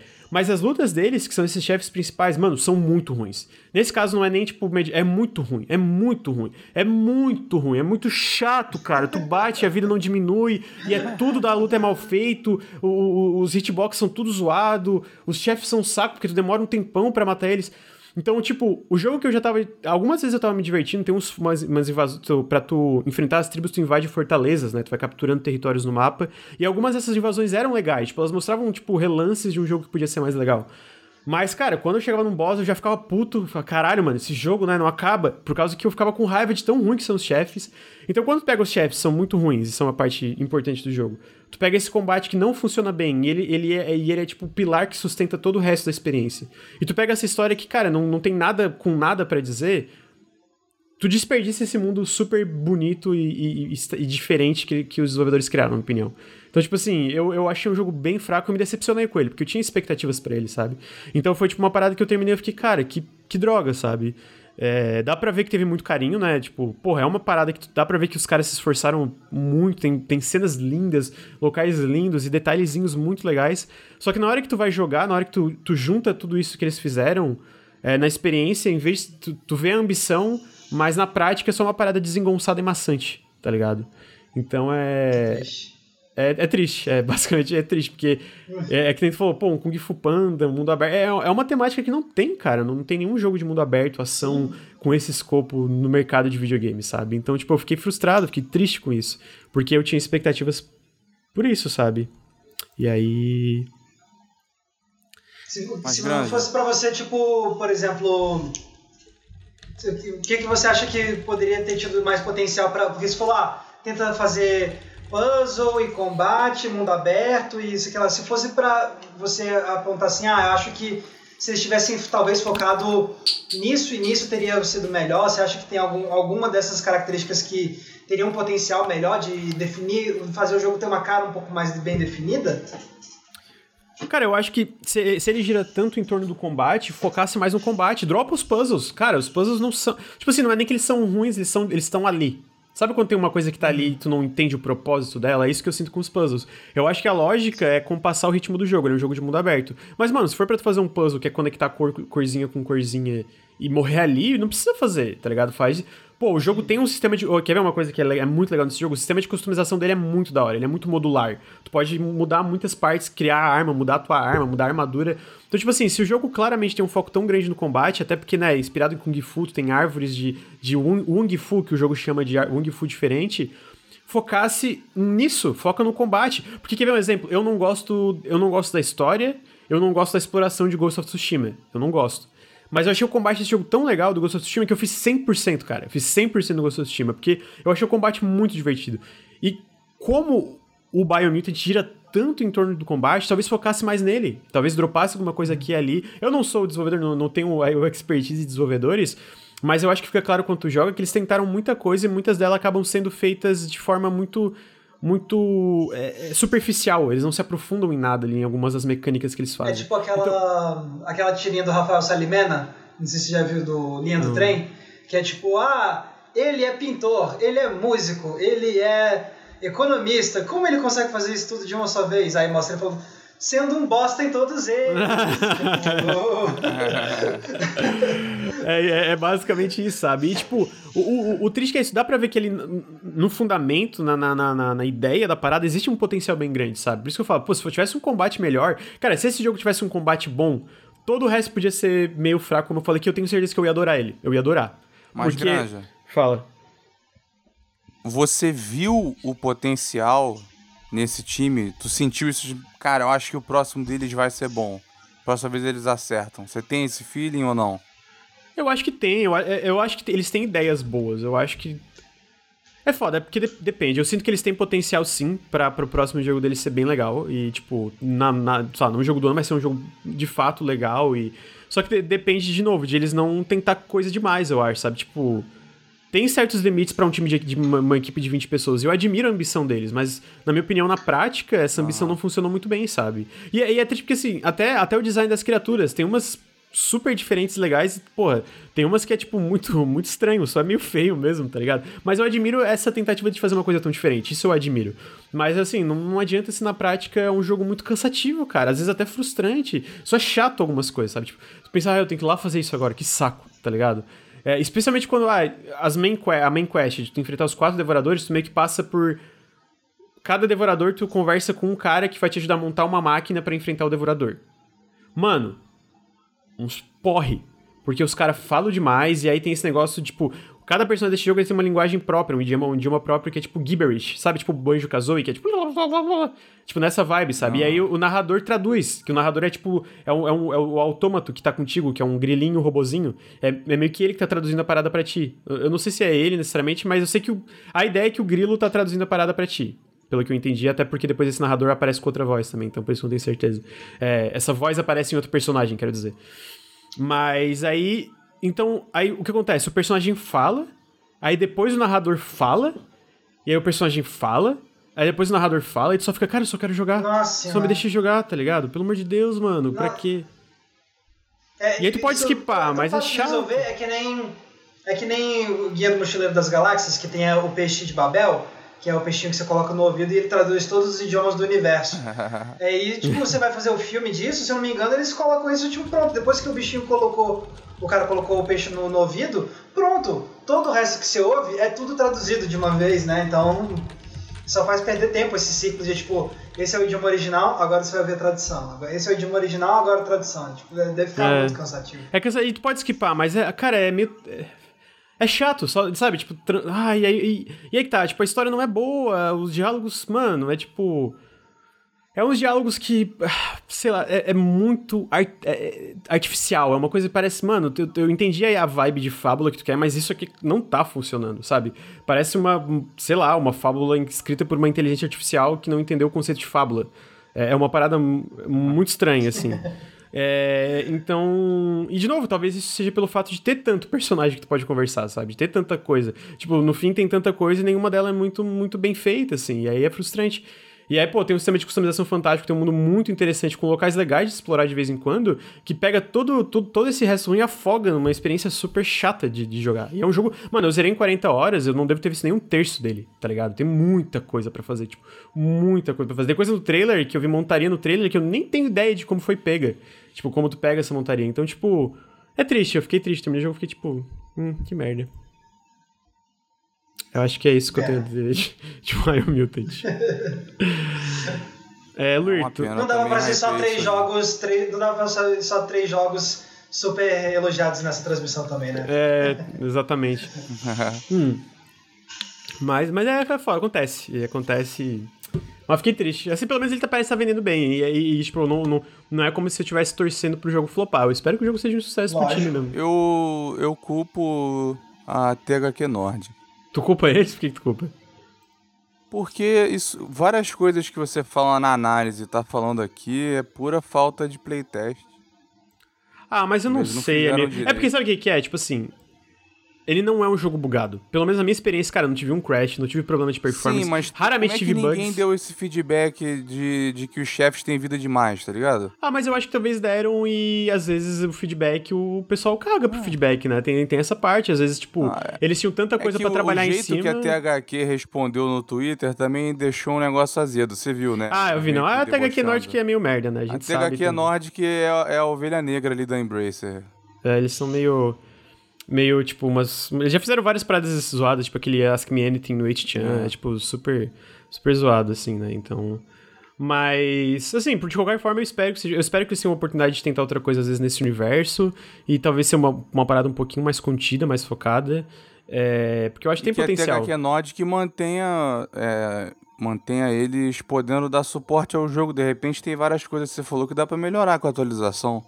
Ah, acho possível, mas para mim tem muita coisa que tá na essência, né? Só, tipo, re, é, re, re, repensando é, não, a escrita coisa. já era. A é. escrita é. tá no saco. Ah, o próprio combate, combate, eu sinto que também não... O HP dá pra ajeitar, ah, né? Sim. A hitbox dá pra ajeitar, né? as armas dá pra ajeitar, esse tipo de coisa. Se, se derem a chance a eles, né? Até porque o jogo tá vendendo bem, então se eles só abandonam, vai queimar, vai, a galera vai ficar queimada entendeu? É, não, mas eles. Então... Eu sinto que a parte de abandonar, eu não lembro de eles abandonar nenhum jogo, né? Tipo, mesmo os jogos que saíram mais é. meio. Então, assim, não, não tem muito esse risco, mas é. É meio triste, eu, eu, confesso que eu queria que ele tivesse sido bom. Assim, eu, eu nunca pensei GOT nem nada, mas um jogo legal, sabe? Com vários. Eu sabia que. Tipo assim, eu sabia que ele teria vários problemas. Ponto, isso eu tinha certeza. Mas eu queria que tivesse acertado mais e no fim ele erra muito mais do que acerta, tá ligado? É. Mas eu acho que de Biomutant é isso. Cara, eu não vou falar de Knockout City hoje, porque a live tá muito cagada. E eu tô. Eu fico puto quando a live tá cagada. Raiva dessa internet. Mas então eu não vou falar do Knockout City hoje. Mas aí semana que vem a gente deve comentar. É, então, eu vou primeiro agradecer todo mundo que estava aí é, no, no Periscope. Eu queria especialmente agradecer o Max, pedir desculpa por todos os problemas técnicos que eu tive. Não é uma coisa que acontece normalmente, geralmente não é mais culpa sua, não se preocupe. É, queria agradecer, pô, bater um papo sobre. Eu vou, eu vou, a gente vai te chamar de novo pro Periscópio é, e eu vou testar minha internet antes. Ou o Bruno vai hostear, não sei. Porque daí não tem risco da, da minha internet fracassar. Mas tu vai jogar. Tu tá jogando agora. Qual jogo? o Hades, né? Tá, então. Isso. A gente chama pra falar de Hades ou do próximo jogo? Eu tô jogando Hades, eu tava até, falando, eu tava até falando pro Bruno. Depois de Hades, eu acho que eu vou pra Last of Us Part 2. Porque tem ainda hum. muita coisa que eu saí pra Playstation. Tá usando que arma no Hades? Uhum. Uh, cara, eu, cada, cada rodada eu troco de arma. Pra ter Entendi. a experiência completa. Mas, tendo dito isso, eu consegui escapar pela primeira vez usando a, a metralhadora. É muito forte. Ela, ela é muito, muito forte. forte. Mas não é a minha arma favorita, minha arma favorita é o escudo. Ah, o escudo era minha arma favorita também, daí depois eu comecei a gostar muito do, do, do dos punhos. Tem uns punhos que vai liberar, depois não sei se foi um spoiler, me perdoa se é, foi, mas... É, não, punho eu, não, não, eu tô, é eu tô com punho já também. Ah, já tá com o punho, então o, é... Os punhos, o, é, não, os punhos eu acho massa, só que eu, eu, eu, tenho medo de, de usar eles, porque, tipo, eu já percebi que eu me dou melhor em Hades quando tem as armas de distância, então arco e flecha e, ah. e a metralhadora é quando me sai melhor. E o punho é o oposto, né? Eu te obriga a chegar o mais perto possível. Enfim, enfim. Eu quero dizer que adorei, muito obrigado pelo convite para estar aqui. Eu fiquei super feliz de estar no meu primeiro podcast para falar de videogame e sendo o primeiro, ainda por cima, sendo Nautilus, que é um trabalho de vocês eu admiro há tanto tempo e acompanho muito. Vocês fazem um trabalho excelente, então valeu mesmo pelo convite e ainda mais podendo falar de Bloodborne, que é um jogo que eu sinto que posso ficar horas e horas e horas debatendo, assim, foi fantástico. Então, muito obrigado mesmo. Fico muito feliz. Ah, queria agradecer, mano. A gente também, eu sei que eu acompanho, eu sei que o Bruno acompanha. Acho que todo mundo no Nautilus ali acompanha bastante tempo entre planos e é um trabalho fantástico. Ah, parabéns pelo trampo e obrigado por ter aceitado. Na verdade, Vai, queria que tu, antes de, de, de passar por queria que tu divulgasse teu trampo pessoal. Onde é que o pessoal pode te encontrar na internet, Max? Sim. E o que, que você faz na Sim, internet? beleza. Então, se você for no, se você for no YouTube digitar Entre Planos, tudo junto, você vai encontrar meu canal. E, bom, tem vídeo novo lá toda quinta-feira. Inclusive, hoje saiu um vídeo novo lá, algumas horas atrás. E você pode me encontrar na, no Instagram, você pode me Instagram e no Twitter usando a mesma arroba, que é arroba maxvalarezo. E é, você pode me seguir nesses lugares. Se você é cinéfilo e usa o Letterboxd, a rede social de filmes, você pode me encontrar no Letterboxd também com ah, a mesma eu vou arroba, procurar teu Letterboxd, quero ver. que eu registro Qual que tu botou de filme favorito lá? O que foi? O que, que tu botou de filme favorito lá? Tem opção, né? não tem, de botar no perfil? É, tem, tem, tem a opção de colocar alguns. Eu, eu, eu, eu sempre tenho dificuldade cinco, de falar, né? mas assim, o, o, filme do meu coração, o filme do meu coração é a Viagem de Chihiro, do Miyazaki. Não é à toa que eu falei do Miyazaki. Perfeito, perfeito. Eu, eu amo esse filme também. Eu, eu acho bom, o Lur sempre te pergunta, pergunta coisa difícil. Teve um dia que a gente tava numa live, ele assim, pô, mas aí, Returnal é melhor que qual é o teu roguelike preferido? Qual é o teu top 3 roguelike? Eu falei, calma aí, mano. Porra, a pergunta assim é, é complicada. O Grande é o roguelike zero total. Isso, exatamente, exatamente. Esse é o problema. Eu amo roguelike. Qual o meu roguelike favorito? É tipo, depende do dia que então, eu acordo. Então tá bom, boa pergunta difícil aí. Diretor favorito? Pro Prêmio. Max. Caralho, tá vendo? É, essa é difícil também. Essa é difícil também, mas assim, eu, no, no geral, eu ainda considero tá que é o Scorsese. Eu ainda continuo, eu ainda Justo, boa escolha. Então tá aí, a gente tem o, o, o diretor favorito e o filme favorito do, do Max. É... Luir, você, fale onde as pessoas podem te encontrar na internet, porque a última vez você me xingou. Aqui, e, né? E... Toda hora aqui, eu invado aí, tamo aí, podcast, live. Eu queria queria que vocês pudessem me encontrar jogando Vermintide aqui. Ah, pô, mas daí tu não pode falar isso mas... pra mim porque é sacanagem. acho, acho, acho covardia. Eu já dei a minha razão, não, eu acho uma razão bem válida. a galera viu o fiasco que foi a última live, né? Tem dias que são só derrota. Aquele foi um dia de derrota. Então, enfim, tem meu Twitter aí também. Eu tô usando um pouquinho mais, né? Usando, aumentando aos poucos. Eu agradeço quem segue lá. Eu agradeço o carinho no chat também. Tem sempre uma galera que, que é muita gente fina, manda, manda os salves e tal, uns recados. E fiquem ligados aí que vai ter. Vou mestrar um DD semana que vem de novo com eles. Dia 5 vai ter um anúncio gigante. Mano, vocês não estão um nem pra pau, vocês, vocês, não estão preparados. Vocês não estão preparados. Nossa senhora, vocês vão ficar o quê? Não estão preparados. É, então. É aí, dia 5 vai ter RPG. Queria agradecer todo mundo aí a, todo mundo que apareceu pro, pro Periscópio. Queria agradecer especialmente o Max, pedir desculpas. Não sei que não é minha culpa, mas desculpas pelos problemas técnicos. Vamos te chamar novamente para falar de mais videogame, já que você curtiu, a gente Pode vai estar te convidando. E, mas com isso, ah, na verdade tem mais uns recadinhos finais que é apoie o Nautilus se vocês gostaram desse podcast e outros podcasts. apoia.se barra Nautilus ou picpay.me barra canal Nautilus. Também peço para, se puderem, dar subs, vem aqui em twitch.tv barra Nautilus, link dá subs. É, e mais um comentário, perguntaram sobre se a gente ia comentar, eu não, não, não é no caso do Periscope, né, sobre o, o, caso do loading. É uma merda que fechou né, o loading, mais de 60 pessoas perderam é, o emprego aí do nada, porque basicamente... Eu não tava sabendo disso. É, foi hoje, foi agora, agora, foi agora. Nossa, e é basicamente o que acontece, que é investidor Caralho. arrombado, gente rica arrombada que decide abrir alguma coisa, é, a, a, acaba ali... Mano, seis meses, mano. Foi seis meses, nem no período de, de dar break-even, né? O Cardoso tava até comentando no Twitter, tipo, é uma parada muito irresponsável de fazer isso com a vida de mais de 60 pessoas que trabalham no projeto, fazer todo mundo sair de um monte de emprego pra, tipo não ter um mínimo, um planejamento de um ano, dois anos ali da parada e seis meses fechar. Então, é uma merda e, e assim, todo o apoio, é, é todo, toda a força para todo mundo que estava envolvido no projeto, dos trabalhadores responsáveis por isso, quem fechou, quem tomou essas decisões, o pessoal lá que tem o dinheiro, eu quero que todo mundo vá tomar no meio do cu, entendeu? Essa aí, polêmica, porra, essa gente aí tem que se fuder na vida. Desculpa, Max, sei que você tá aqui, não queria, tal, se quiser, assim, ó... Tranquilo. Se excluir da, do, da... Mas é porque eu fico muito puto, porque 60 pessoas agora estão aí sem emprego numa situação complicadíssima que a gente tá no Brasil por causa de gente com muito dinheiro que não tem mínima ética, responsabilidade, nada. Então, é, queria. Cara, toda é... solidariedade a essa galera. Toda solidariedade é. a essa. Eles precisam de muita força mesmo. É, a gente vai deve falar mais de segunda-feira no Café com Videogames, que é geralmente onde a gente comenta as notícias, mas eu não queria fechar sem comentar isso aí, né? Que até tinham perguntado umas duas vezes no chat. Eu descobri agora há pouco também, foi um pouquinho antes de entrar no Periscope que eu soube da, da notícia, né? Enfim, com isso eu agradeço. Posso terminar meu... com uma fofoca? Ah, vai, qual fofoca? Postaram no Reddit aí uma foto off-screen de um dragão, né? E que supostamente é do Dragon's Dogma 2. E diz, o, a pessoa que postou dizendo que vai aparecer na E3 e sai em 2022. O, então, o, mais é... felicidade pro mundo, cara. Fica aí, ó, obrigatória a recomendação de Dragon's Dogma, jogo maravilhoso. Então, Fofocas. Fechando aí com chave de ouro. Dragon's Dogma. É, melhor do que a notícia horrível do, do Loading, de fato. É, mas é isso, gente. Uh, muito obrigado por todo mundo que, que, apareceu no Periscópio. Muito obrigado aí pro Max, pro Luir. E a gente se vê semana que vem. Que Periscópio é toda semana. Beijo pra vocês. Tchau. Beijo, chat. Valeu, galera.